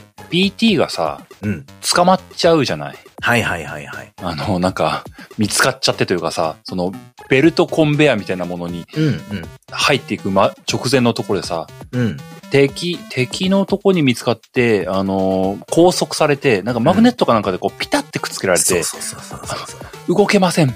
うん。パイロット助けてくださいみたいなこと言うと、あーってさらわれていく BT が結構あの、うんうんうん間抜けというか可愛いというかさ。そう。結構、なんていうか、必死になってミサイル撃ってるんですよね、アームに対して。そうそうそうで、初めてその時、クーパーって呼ぶんですよ。助けてくださいあ。クーパーって言うんですよ。あそこいつ現金なやつめって思って。そのあたりから結構こう二人の、なんていうか距離が縮まっていくというか。ね。で、あ、その、離れ離れになってからそのダンさんが言ってくれたそのうん、うんプレイハブみたいなところが街ができていくところになってって。うん。うん。で、そこ抜けた先にさ、あの、演習場みたいなところにうんうん。ついて、はい。で、実際敵の軍、軍隊というか部隊がこう、わっとわ出てくるところを待ち受けて、相手しなきゃいけないっていう。ところがあって、僕はあそこで割とその、ちっちゃめのタイタン？はいはい。リーパーですね。あ、そうそうそうそう。人が乗ってるわけじゃないけど AI で動いてるちっちゃめのタイタンみたいな感じですね。そうそうそううん。あれとかを相手に、まともに相手にするのがあそこが初なんじゃないかな。あそこ、リーパーはあそこが初登場ですね。そう、あそこの、あの、しんどい感が僕はすごい良かったなと思った。わかるわかる。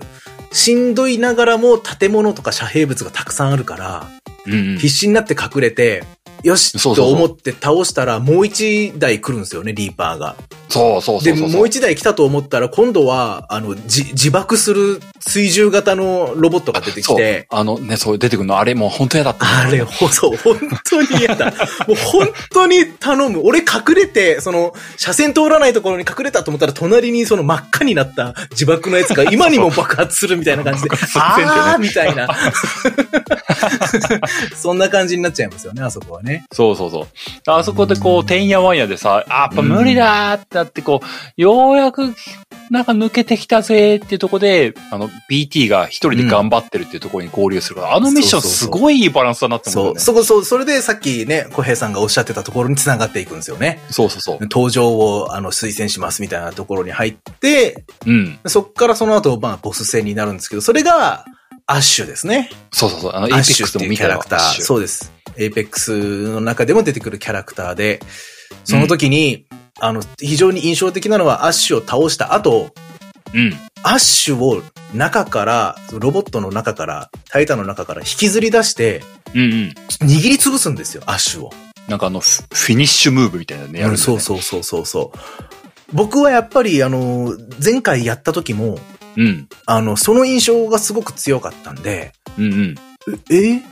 あんなにぐっちゃぐちゃになってたのに。なんでエイペックス、あれ30年後の話ですから、エイペックスっていうのは。あ、そうか。タイタン、タイタンフォールの30年後か。そうそうそうそう。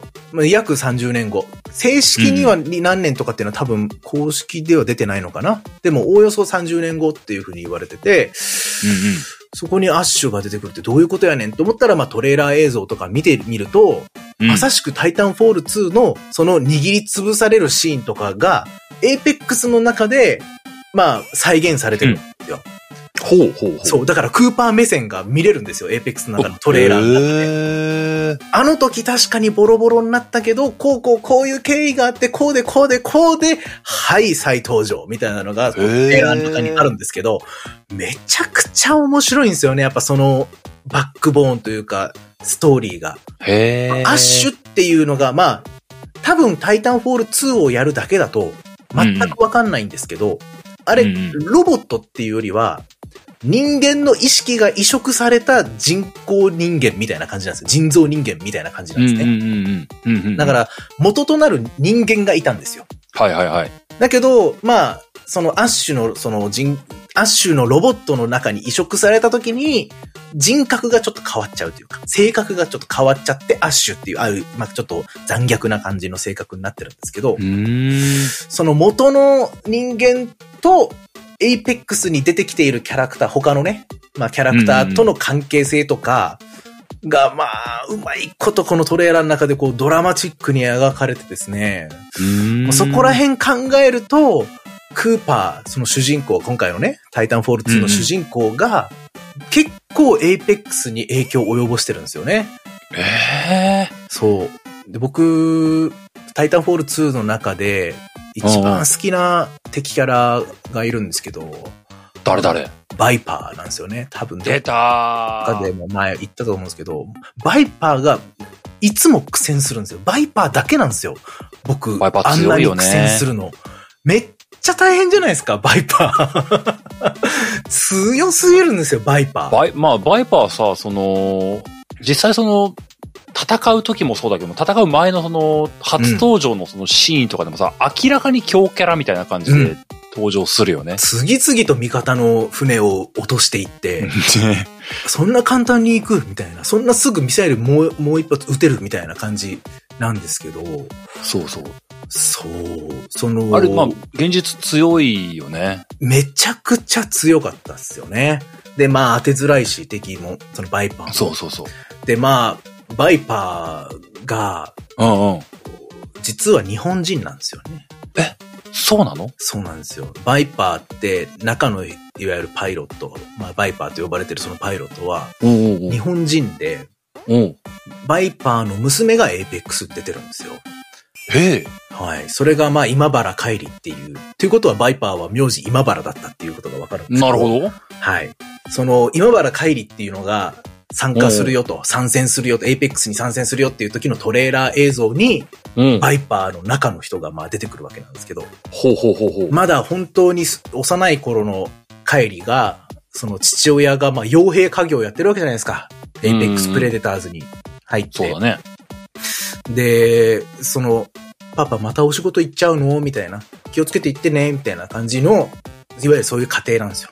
うんうんうん。アジア人の、まあ多分まあ日本人の父親と、まあそのお母さんと娘と3人で暮らしてて、で、ある時、あのバイパーの、うんああ、バイパーの乗ってる、あのタイタン、あの翼が生えてるやつね。あー飛んでるやつね。はいはいはいはい。あれがまあ自宅の倉庫にあるんですけど、勝手に乗っちゃうんですよね、帰りが。えー、乗っちゃうの？勝手に乗っちゃう。危ないよ。でも、まあ天才的に結構簡単に操縦できちゃうんですよ。ほうほうほう。よーすごいっつって、ブキューっつって飛んでいくんですけど、たまたま、そんなことあるかっていう感じなんですけど、たまたま IMC とミリシア軍が戦闘している空、空戦しているところの真ん中に来ちゃうんですよ。真ん中に。真ん中に。ブヒューって空上飛んでったら、バーンってこう、もう、今にもぶつかり合うっていう、その IMC の船とミリシア軍の船がグーンって来てて、で、うわ、うわ、逃げなきゃって思ったけど、間違ってミサイル IMC の船に対して飛ばすんですよね。あで、あーみたいな。で、もちろん当然その IMC からしたら敵のタイタンだってなるから、ー。バンバンバンバン撃たれて、ンもう、すもう大変ですよ。エマージェンシー、エマージェンシー。落ちるっていう時に、うん。うん。バイパーが助けに来るんですよ。戦闘機に乗って。で、もう、本当に、あの、パイロットってすげえなっていう、もう、落ちていく、その、タイタンに対して戦闘機から生身でジャンプ。まあ、冒頭の話とちょっと被ってきますけれども。で、それで、えーえーその、帰りのシートベルトカチャカチャっと外させて、二二人。でパラシュートで降りてくる。まあ、その、乗ってた、乗ってた多分タイタンはもうボロボロになっちゃったんですけど、お前、そんないたずらしちゃダメだぞ、みたいな、そういうエピソードがあって、はあはあはあ。で、その上司としているのがクーベン・ブリスク。ほえーこのエイペックス・プレデターズ最後の生き残りがいましたよね。主人公を、お前プレデターズに来いよ、つって、エイペックスに来いよって、最後誘ったあいつですねそうだ。ね。あいつがクーベン・ブリスクってやつなんですけど、まあそいつが、その自分の父親、カイリからするとその父親の上司に当たるっていうことを知っていて、でまあ、父親が死んだっていう一報を聞いたときに、うん。ブリスクのせいだと。ブリスクが無謀な仕事をやらせたから、私の父親は死んでしまったんだと。うん。ブリスクが憎いって言って、うん。ブリスクを殺すっていう目標を立てて、今まで生きてきたんですよ。で、エイペックスのゲームに、えー行って、こう、ブリスクを殺すっていう、まあ、目標があったんですけど、まあ、さてどうなることやらと。で、彼女自ほ身、その父親の使っていたタイタンを改造して、自分のスーツにして、自分の背中から翼が生えて、一時的にこう、飛べるようなキャラクターっていうので、エイペックスに出てきてるわけです。あ、へえ、なんか、すごいしっかりしてるね。そうなんですよ。すごい設定しっかりしてるね。僕、今ヴァルキリー超好きなんですよね、キャラクターとして。めっちゃいいキャラなんですけど、ごめん。はいはいは俺がお父さん殺したんだよねってずっとやっぱ思っちゃうんですよ。俺が殺したんだよって。い。そういうことだよね。そう。本当になんるほどねいろんな感情が渦巻いちゃうんですけど、バイパーは強敵だったよって思うんですよね。かっこいいんだ、バイパー。最後の最後まで。タイタンフォールの中でも、うんうんバイパー戦はだいぶ熱いシーンだよね。最後まで抵抗してきますもんね。倒したと思ったらね。あれさ、バイパー戦ってさ、僕もまあやっぱりすげえ印象深いうん。だけどもさ、その、単純に強いっていうのを超えた先に、うん。まあ、プレイヤブルではないけどっていうふうなところで、うん。うん。その、再び襲ってくるっていう場面があるじゃない。はい。やっと倒したって、PT に降りろって言われたから降りて、なんだっけあれ、その後、投げられるんだったかなあのーはい次の行動に移ろうとしたところで、バイパーが再び襲ってくる。倒せてなかったみたいなところで。で、もうパイロット、クーパーはもう放り出されて、何もうん一瞬もう、え、な、な、何この状況みたいになってるところで、うんうん。BT とバイパーが戦ってるっていうよううんな状況になるじゃない。僕あのシーンすごい、すごい、すごいいいなと思ってすってごい。な、まあもちろんその迫力があるっていうのもあるんだけども、うんうんうん。あの、BT ぶっ壊れんじゃねえのってそう。いうような状況になるじゃない結構ボロボロなんですよね、あの時点でね。そう。うん。あれなんか速攻腕もがれてみたいなところから、うん。腕もがれるけども BT もそれなりに奮戦するみたいなうん。ところで、で、僕はあのシーンで、あの、あそこでもやっぱりあのトリコを思い出したんだけども、うんうんうんうん。あのー基本敵と味方がさ、もはいうロボットだからさ、うん巨大な物体じゃない。はいはいはいはい。で、ぶっちゃけ、パイロットが何できんのって言っても大したことできないはずのシーンなのよね。うんうんうん。でもなんかあの、操作できる余地があって、とりあえず BT に向かって僕猛ダッシュするしかないっていうの。そうそうね、そうね。あそうね。うん。ビデーって言って走るしかないっていうのは、うんあのシーンというか、あの、うんうん。何をしろって言われたわけではないんだけども、とりあえず走り出していた自分がいるっていうのがね、僕、すごいトリコで同じことしてたんだよなって思って。うんうんうんトリコでもなんか、同じトリコのあの種族が襲ってくるっていうのがありましたもんね。そうそうそうそうそうん。う。トリコも全く同じでさ、その、うん、敵も味方もすごい巨大なものだから、主人公、うんプレイヤーは何もできねえんだけども、そうね。なんかしなきゃって思って、とりあえずなんかするっていうような場面がある。しかもそれが飛行機の上で戦ってるからすごいですよね。そうそうそう。よりね、より何もできないっていうかね。そう。そうなんですよね。うん。で、なんかその、それまでのさ、あの、基本 BT がいればなんとかなるよねっていうふうに思ってたところの裏返しというかさ、うん。頼りにしてた BT がやばいかもしれんっていうあの、あのシーンのなんか緩急みたいなのが僕はすごい好きだったな。いやー、そう、結構だからその BT の凄さみたいなところは結構マルチにいろんなことする、できるじゃないですか。まあ、それの最たる例がやっぱり主人公をぶん投げるっていうのが最たる例だと思うんですよ。うんうん、そうだね。右手に主人公を抱えて、左手で、えーほ進行方向を指さしながら、そのうん、風向きとか、その距離とかっていうのをこう測るわけですよね。うん。で、投げる瞬間に、信じてって、まあ言うわけですよ。言うね。で、ボーンと投げられて、目的地にぴったりたどり着くと。そうそうそう。で、えーそういうシーンが、あー確か2回ぐらいあって、その後に、そのバイパーがボス戦になるステージが来るわけなんですけど。そのステージの一番最初に、船から船に対して、主人公、パイロット、えークーパーを投げなきゃいけないっていうシーンがあって、うんうんその時に選択肢が出てくるわけです。クーパーの言葉として。うんで、前と同じだよな、みたいな感じのセリフがあるんですけど、はいはいはい。それを選ぶと、いいえ違いますと。今回は、えー投げる元も投げる先も、えー空中を移動しながらだから計算方法が全然違いますって。でも、信じて、というので、投げられる わけですよ。あの、なんか、でもちろん、僕らが操作してるわけじゃないから大丈夫なんですけど、危うさ加減のなんか演出というか、飛行機の上から飛行機の上にぶん投げられて、なんとか、そ、こう、斜めにこう、ぐらぐらしながらも、こう、なんとかそこにたどり着くっていう感じが、何にも操作してないけど、あーってやっぱこっちも見ててなっちゃうし、その後ね。そのまま、まあ別の場所ですけど、また飛行機の上で、バイパーと戦う。いやー、いいステージでしたね、あそこもね。で、なんか、そ、そこ、そこから、すごくさ、その、バイパー戦、とりあえず命からがらっていうようなところで、うん PT 守りきってというかで、うんうんバイパー倒して、そのミッションの終わりまで行くとこで、うん。うん。あのーそこであれだったかな、アークを回収しようとして、うんうん。でもあのーその乗ってた船がもう爆発するみたいなとこで、うん。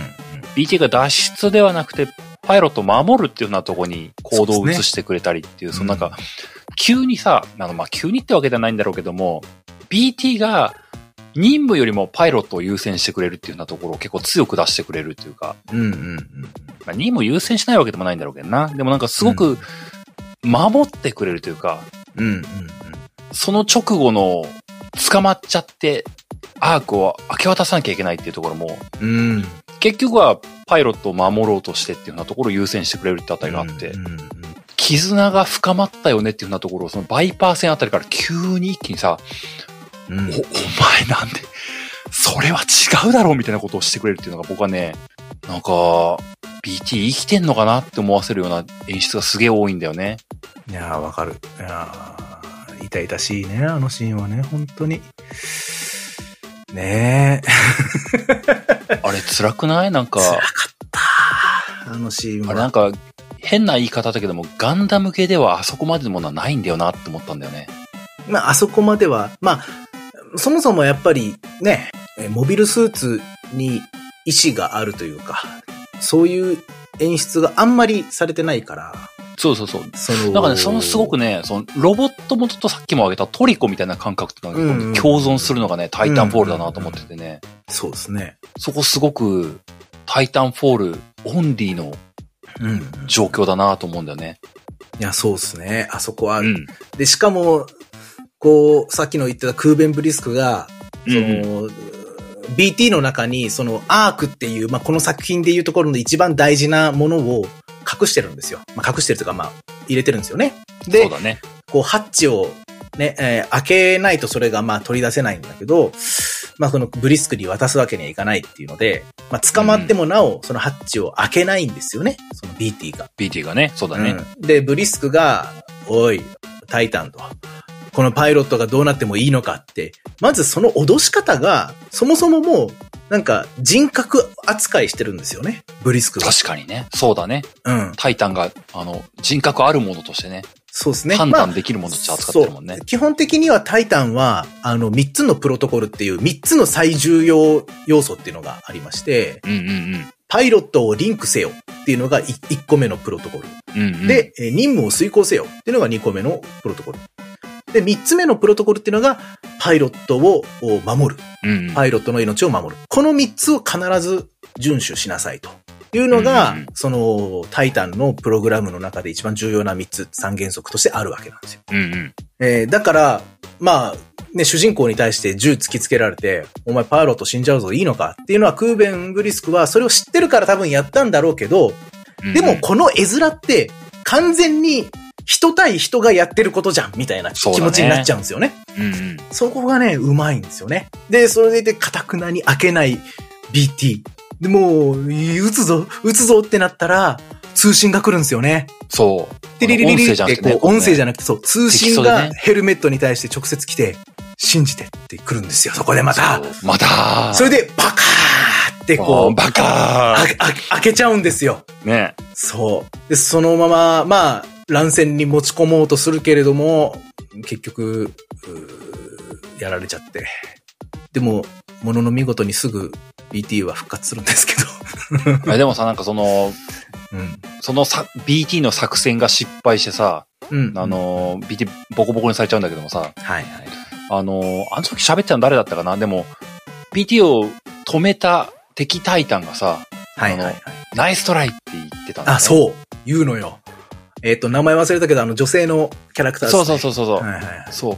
その、敬意を表しているっていう部分のとこもさ、うん。相手を機械として見てない感じもあるんだよね。そうですね。名前思い出しました。スローンですね。ああ、そ、そいつか。えーブリスクの右腕みたいな感じの。まあ、そうですね。最後のボスみたいな感じですね。あれもまた、い、粋なセリフだなと思ったんいやだよね。、そうなんですよね。スローンっていうキャラクターが全然深掘りされてないじゃないですか。タイタンフォール2で。そうだね。ね。あの、なんだったらさっきのバイパーとかの方が結構劇的な、深掘りはされてないけど印象に残るそうだね。敵キャラだったけど、スローンって最後に戦うタイタンなのに、うん。そんなに、こう、そんなになんですよね。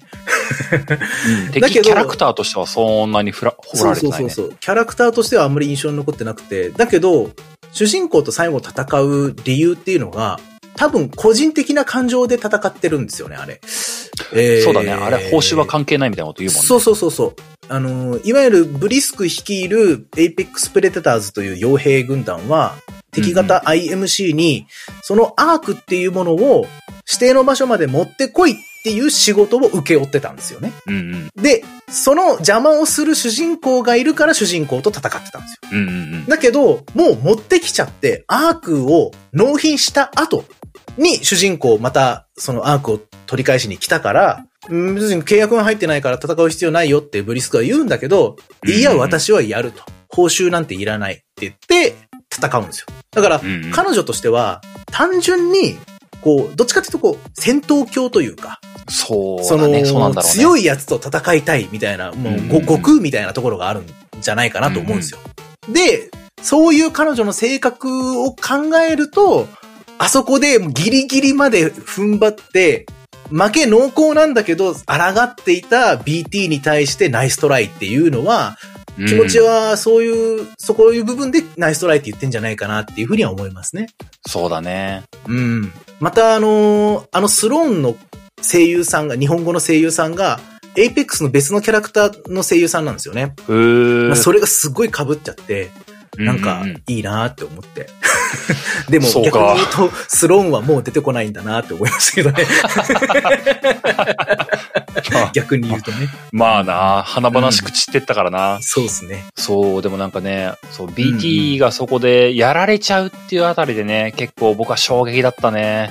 うん。そう、あのーダンさんが言うように、意うん外とすぐ復活はするんだけども、うん。なんかあそこで、バイパー戦で、あの、結構決死の戦いをして、奮戦して、で、パイロットを守ったからこそ、うんあ。の、捕まっちゃってボロボロになってて、で、最後の最後までパイロットを守ろうとして、うん。玉砕されちゃうっていう、あの流れはね、僕ね、BT はなんていいやつなんだって思っちゃうんだよね。思っちゃうね。うん。な、守、なんか、守ってやれなかったっていう気持ちになっちゃうね。そうそうそうそう。パパイロットがあの不甲斐なさというかさ、そうね。ずーっと守られてばっかりなんだよなーってことを思う。うん、思う。うん。だそう。あそこの BT がやられた時に BT の目ん玉のパーツうん明け渡されてさ、はい。そこに銃とナイフが入ってるみたいな。うん、うん。あの銃とナイフ自体は、僕2周目やってる時に見てたんだけども、あの、元々の BT のパイロット、うん、ラスティモーサー、一番最初に、そうそう、転死しちゃうラスティモーサさん、はい。あの人がセットしてるっぽかったんだけども、そうですね。なんかその、うん。なんていうのかな。ああいう、その BT のコアのとこに、そのパイロットの役立つ道具をしまえる空間があるっていうこと自体がなんか、うん。そのタイタンの設計思想ってなんかすげえいいもんだなと思って。いや、本当にそうですよね。あの、本当に冒頭も冒頭に、うん。そのラスティモーサ隊が、えっ、と、主主人公クーパーの訓練をしながら、その、BT のメンタマンのところにナイフと、うんえースマートピストルっていうピストルなんですけど、あの、うんうん入ってたピストルは。まあ、そのスマートピストルを入れてるシーンを入れてるんですよね。で、うんうん。それを BT に手渡すんですけど、その時 BT の手に渡って、それがどうなるかは見えてないんですよ。うんうんうん。えー視覚に入っちゃうんです。はいはいはい。そこがめちゃくちゃなんていうかこう、うまいセンスというか、あの時に、ラスティモサタイが BT に対してメンタマを渡して、メンタマをそのまま BT がガショーンつってこう目にはめるシーンを、そのオープニングで見せちゃってたら、はいはいはい。そ、の驚きがないんですよ。あ、そうだねこんなところにって、非常用のセットが入ってるみたいなのが、でも振り返ってみると、この時準備しとるんや、みたいな。ラスティモーサナイスみたいなね。うん、で、ねあの、ナイフがデータナイフっていうナイフで、まあ今の科学技術では絶対無理なんですけど、あれ欲しくないですか？あのデータナイフ。あの、ハッキングできるナイフね。そう。あの、あれか、あれ超かっこいいよね。あの、ホライゾンに出てくる槍みたいな感じじゃないですか、あれっ確かに確かに。て。ね そうだね。ナイフのお尻の部分にドゥインドゥインドゥインってなんかホログラムが出てきて、ああれをなんでか知らないけど、あれがぴったり入る穴が、穴というか切れ目が、船の、その、コントロールルームにあるんですよね。あるんだ。なぜかわかんないけど、そのナイフをブスッと刺すと、そこからホログホログラムがグイングイングインって出てきて、そのナイフをお動かすことで船が操縦できるっていう。そう操縦どういう仕様や みたいな、そう。あそこもなんか、あの一瞬だけ船を操縦するターンみたいなのがあったじゃないですか。あったあったあった。前の船につけるんだ。そうだ。そううまいぞとかって言われながら、お、こうかな？ここ操作ポートこうかな？みたいな。そうそうでも、その本当に10秒ぐらいだけなんですよね。そのシーンっていうか、その操作できるパートって。これいいるとかって思いながらね。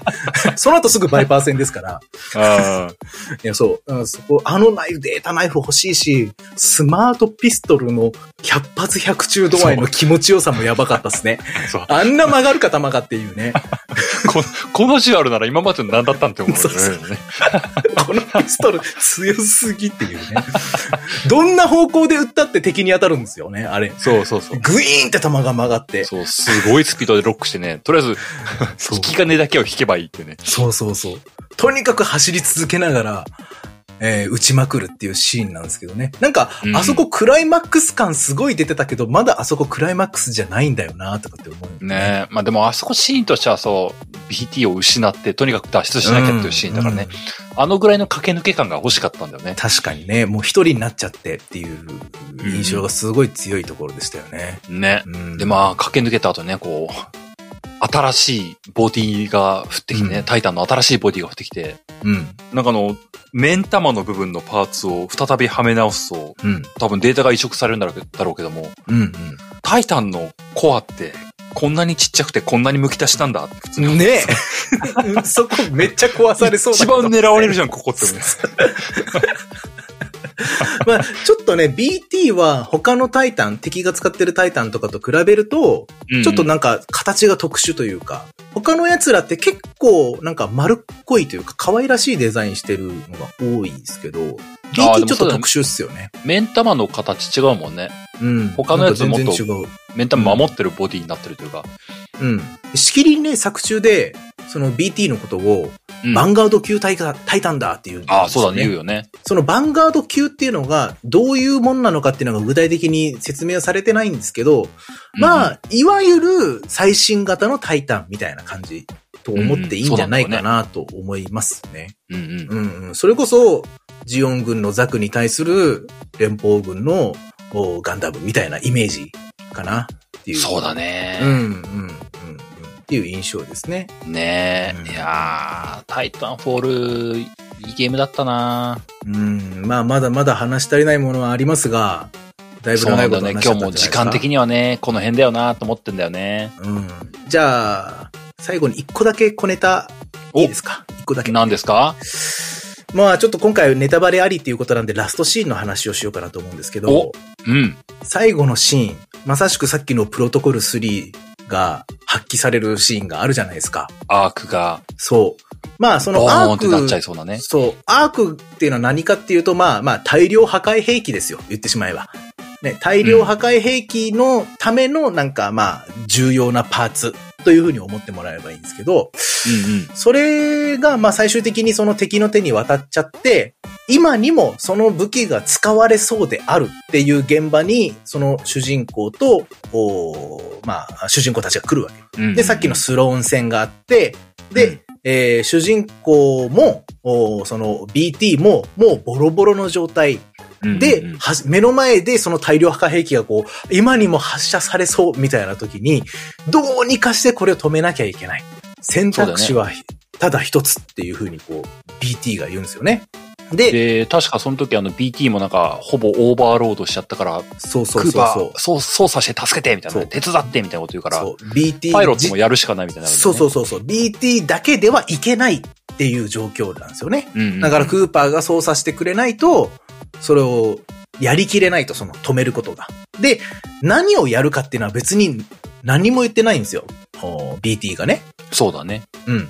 ただ、あのー自分たちのボスに、司令官に対して、うんうんあの、、合流する座標を送りますから、そこに来てくださいって言う言うんですよね。うんうん。で、そのブリックスっていう、サラブリックスっていう司令官が、分かったわって、そこに行くけど、何をするつもりなのって大丈夫ですと、まあ。とにかく来てくださいと。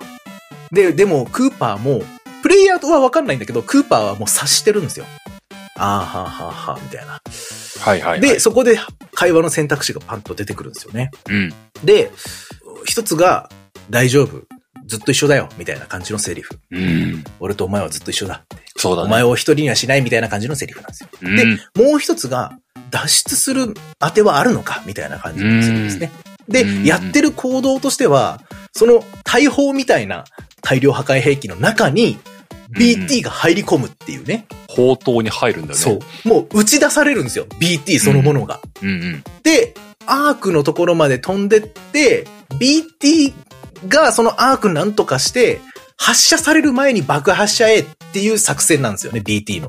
自爆作戦。もう神風アタックですよ、これは。そうだね。ね。でも、自分一人じゃ動けないから、パイロットを巻き添えにせざるを得ないっていう判断をさっきしたんですよ。そうだよね。うん、さっきのシーンでは。うんだから、でもそれを、クーパーもさ察して、分かった、俺とお前はずっと一緒だっていうセリフを言うのか、それとも、うん自爆するのはいいけど、脱出する方法ってなんかあんのっていうふうに言うのかっていう選択肢が出てくるんですよね。うんうんうん。で、ずっと一緒だよ、みたいな感じのことを言う。まあ僕は選ぶんですけど、いつも。ずっと一緒だよっていうふうに言った後、ズポーンってこう、あの、発射されて、えーそのアークに手が届くか届かないかぐらいの時に、さっきのプロトコル3、パイロットを守るっていうのが、を思い出すんですよね。そうだねが。で、うんガバーッとハッチを開けて、主人公を投げるんですよ。また空中に飛びながら。で、もう一回、信じてって言って、バーンと投げて、投げて、BT って言ってる中、大爆発。そうだね。っていうところで、さっきのサラブリックス司令官が、定された座標のところに来ると、まあちょうど、まあいろいろあって主人公がそこにたどり着くっていうねうん。そこも全部計算の上、BT。もうさっきの自己犠牲がまたさらにもう一回、新しいシャーシになったのに、もうこんなになっちゃった、みたいな最後を迎えるわけなんですけど、うん。けど、そうだね。その時、うん。選択肢、会話の選択肢を選ぶときってタイムリミットがあるんですよ。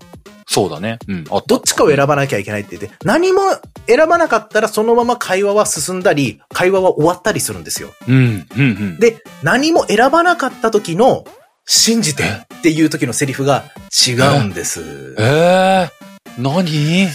何も選ばなかった時、ガバッとハッチが開いて、手がガサッと入ってきて、もちろんクーパーを投げるじゃないですか。投げるね。さよならクーパーって言って投げるんですよ。は信じてじゃないんですよ、そこは。よかった、選んどいて。ほう。悲しい。さよならクーパー。あ、そう。さよならされちゃった。なんか、望みが全部断たれるというか、本当に BT はもう自分は消滅するっていう覚悟なんだなっていうのが確定しちゃうじゃないですか、それって。あー、なるほどね。そう。まあ、という小ネタでした？いや、なんかね、あのシーン、そのシーンね、あのーうんまあ、選択の余地もないから、受け入れざるを得ないっていうのはだけ、だけだなと、まあ、パイロット側からそう見てたんだけども、うんうん。すごくなんかね、あその、超勝手な印象、はいはい。思い込み。うん。なんかこう、その最後僕は信じてとしか言ってもらってないんだけども、うんうん。信じてっていうセリフの中でなんかこうね、なんとなくね、BT は笑っていた気がしたというのがね、僕の感想なんですよ。なんかね、こう、信じてっていうのはね、こう、うんほぼほぼイコール、うんうん、安心してくれみたいな意味合いなのかなっていう気がする、大丈夫って言ってるような、うん。まあ、気がしますね。まあ、これで、ね、あの、もちろん、ね、小平さんはお分かりかと思いますが、あの、はい。タイタンフォール2をプレイするよって小平さんがツイッター上でおっしゃった時に、うん。多分プレイ済みであろう方々から、信じてって、たくさんリプライを多分ね、いただいてたと思うんですけど。結構もらった。結構もらいました。ね、その意味もよくよくお分かりいただけたかなと思います。で、まあ、ー、なんかね。うん別に多分続編がもし出たとしてそこに繋がるとは思えないんですけど、うんうん一応、最後ヘルメットが点滅するんですよ。エンディング終わった後。なんかあの、通信してる風みたないんかなやつでしょ？ペペペペペペペペペペみたいな。あれをですね、あのーえっ、と、二進数にしまして、ペペペペペを二進数にして、それをさらに16進数にして、で、16進数から、えっ、と、な、何コードだったっけな？えーなんとかコードっていうのにそさらに変換すると、ほう。ジャックハテナマークっていう言葉になるんですよ。ほう。だから、まあ、か想像しちゃうに、BT がジャックに対して、ジャック・クーパーに対してですね、通信をえしているみたいな、えなんか、そういう、なんか、説というか、え BT 生きてるのかみたいなね。BT まあ、なんかそんな希望的なね、あの、考察もあったりしますよ。BT! 生きてるのか迎えに行くぞ本当にね、迎えに行きたくなっちゃいますよね。まあ一応その、ジャックはね、エンディングのところではね、別のタイタンが割り当てられて、パイロットとして頑張りましたよ、みたいなエンディングがありましたけどね。そう、なんやっぱか、ね、僕らとしては。はね、BT と一緒にやってほしいですね。うん。なんかあのージャックの言い回しもさ、クーパーの言い回しも、うんなんか、、こそばゆいね。前のタイタン気に入ってたんだけどな、みたいなこと言ってさ、うんうん。お前もっと素直になれよみたいなさ、うんうんうん。すごいなんか、もうみたいな感じの終わり方うん。わかるわかる。なんかね、でもね、あのー意外とそのさ、終わった感じ、その、そのクーパーの言い回しもさ、別にこう、嫌じゃなかったんだよな。そうですね。なんかうん。謎の爽やかさがあった。あのー、BT、死んじゃったのかなみたいな感じで終わるんだけども、うんうん。なんかその、僕はなんかそのさっきのその最後の BT の一言の信じてがこう笑ってる気がしたみたいなのがね、なんか本当に感覚的な印象でしかないんだけども、そういう感覚があって、うんうんそこまで寂しくないというか、あのうん。いや、うんうん、確かにね。すごいなんかね、こう、どうしようもなく別れてしまったんだけども、誰も後悔してないみたいな感じがあったん、うん。そんな気感覚があったんだよね。うんうん。まあ僕はその、プレイ後の感覚の爽やかさもちょっとあって、このゲームいいゲームだなーって思って終わったんだよなそれでいて、プレイ時間が、ほんと10時間ちょっとぐらいでできちゃうと思うんで、そう。うん。濃かった。いや、いい作品なんですよ、本当に。なんだろうね、無駄がない。うん。いや、ほんとね。うん、素晴らしいいやー、作品。だと思いますもう、この間のビルダーズと同じこと言うけども、3待ってまーす。いや、でも待望の声は大きいですからね。で、エイペックスがめちゃめちゃ繁盛してますから、リスポーンさ、そうだよね。ん。ね。だから、やっぱこれ、ここを機にそのタイタンフォール3。ちなみにそのタイタンフォール2が、その、うやっぱ日本で流行らなかったっていうのは、まあ単純にその FPS っていうのが日本での市場が小さいっていうのもありますけど、うんうん。あの、いわゆるザ FPS と言ったら COD あるじゃないですか。はいはいはいあ COD、コールオブデューティーですね。コールオブデューティーとバトルフィールドの新バトルフィール作が、その、まあ、ほぼ毎年のように出てるんですよね。あの二つって。ド。あー、なるほど。タイタンフォール2の発売時期とほぼほぼ被っちゃってたんですよ。はうん。で、言っても、あの、COD も、おキャンペーンモードがあって、それとは別に、そのオンライン対戦モードがあって、で、どっちかっていうと、オンライン対戦モードの方がメインのゲームなんですよね。で、ー。はいはいはい。このタイタンフォール2も僕ら今、キャンペーンモードの話だけしてますけど、うんうんうん。COD と同じ形式なんですよね。そうだね。オンライン対戦がメインで、でもキャンペーンとして、その、その今のお話があると。うんうんうん。いう形で、形式もほぼ一緒で、えー COD っていうその超巨大タイトルがそこにボンなるほどなるほど使ってきてるので、まあちょっと振るわなかったんですよね。それがちょっとねうん、本当に残念でならない。そうか。え。ーまあ今もう多分オンラインはそこそこやってるみたいですけど、もう完全に古参の人たちしか残ってないはずなので、で異常にプレイの上手い人たちしかいないはずなので、あんまりまあそこ今からやるっていうのはおすすめはしないんですけど、まあキャンペーンモードね、やるだけでもめちゃくちゃ価値のあるゲームなので、ぜひ、で、タイタンフォール2のプレイ人口が増えれば、3がね、やってくる可能性も高くなってくるのかなと思います。まあ、でもな、タイタンフォールは、ロボゲーの究極系だぜ。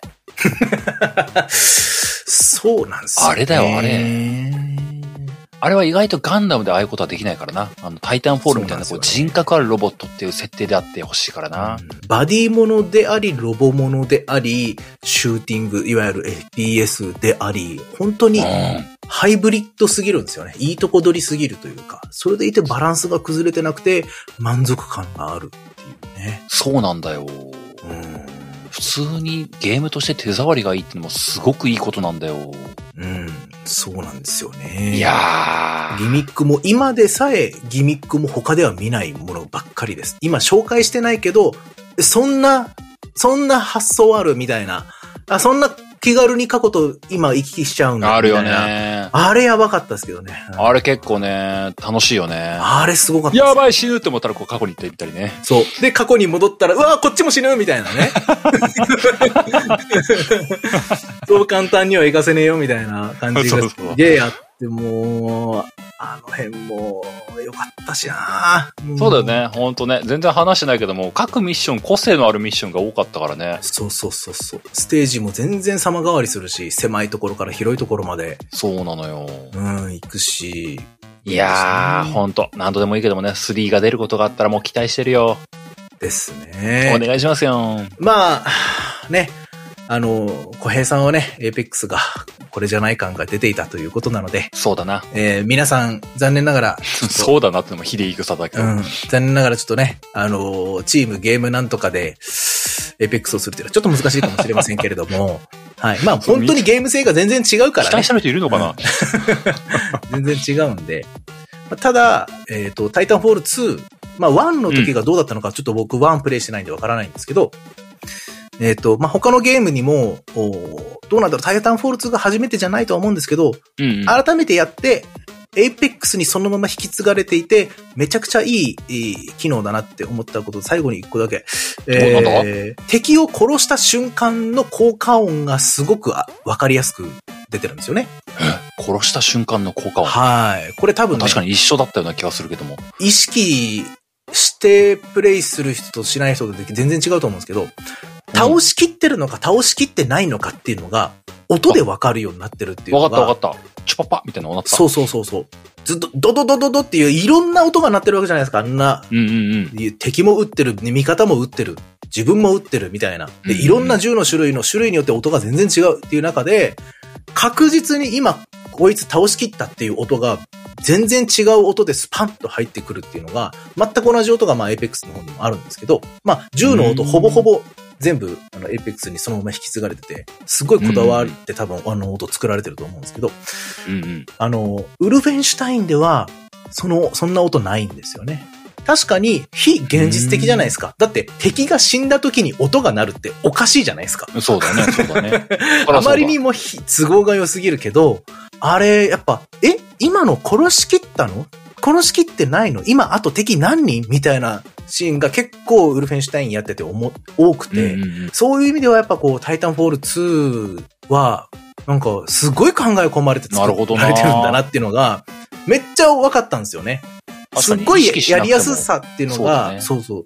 敵を倒したか倒してないかっていうのが、ちゃんと、なんとなく分かるっていうのがね。しかも、もそれが、今一人倒しました、二人倒しました、このフロアにあと何人ですみたいな感じの表示とかじゃなくて、ただ音を足すだけで、無意識的にプレイヤーにそれを意識させるっていうのが、とってもスマートだし、効果的だし、上手だし、研究してるんだなっていう感じがしましたね。そうだね。なるほどっていうようなな。ことです。はい。すごく洗練されてるので、ぜひ皆さんプレイしてください。そうだな。そういう小気味いのが詰まってんだろうな。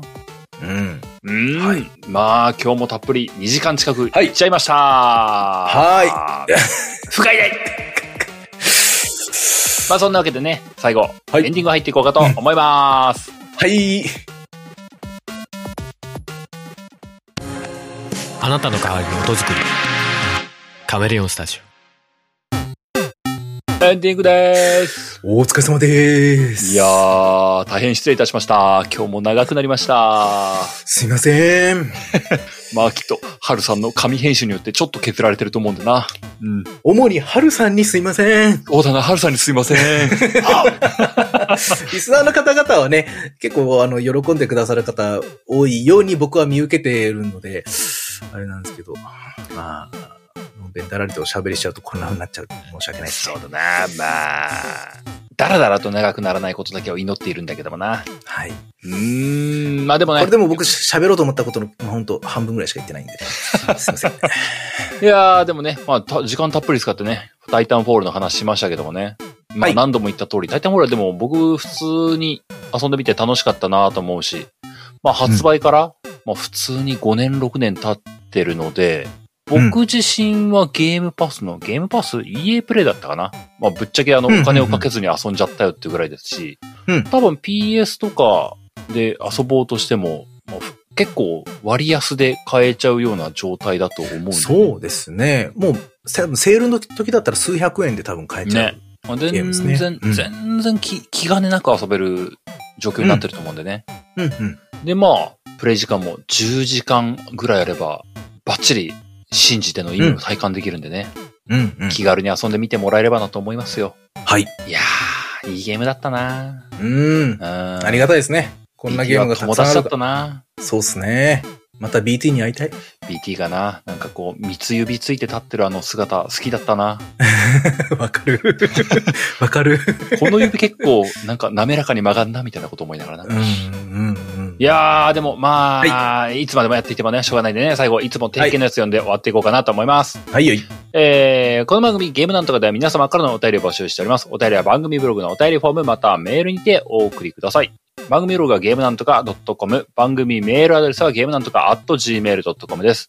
えー、アドレスはエピソードの概要欄に記載しておりますので、そちらご確認ください。ついでに、えー、番組の購読、フォローボタンを押してもらえますと、僕たちがとても喜びます。はいその他、ツイッターでは、ハッシュタグゲームなんとかを使ったツイート等もお待ちしております。番組に対するご感想、えー、リスナーさん同士の交流にもなっていけばなと思いますので、気軽に使ってみてください。はい。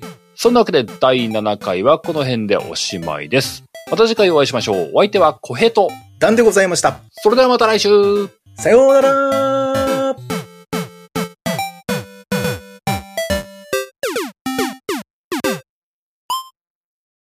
ポッドキャストやりたいと思い立ったら、ポッドキャスト制作指南所。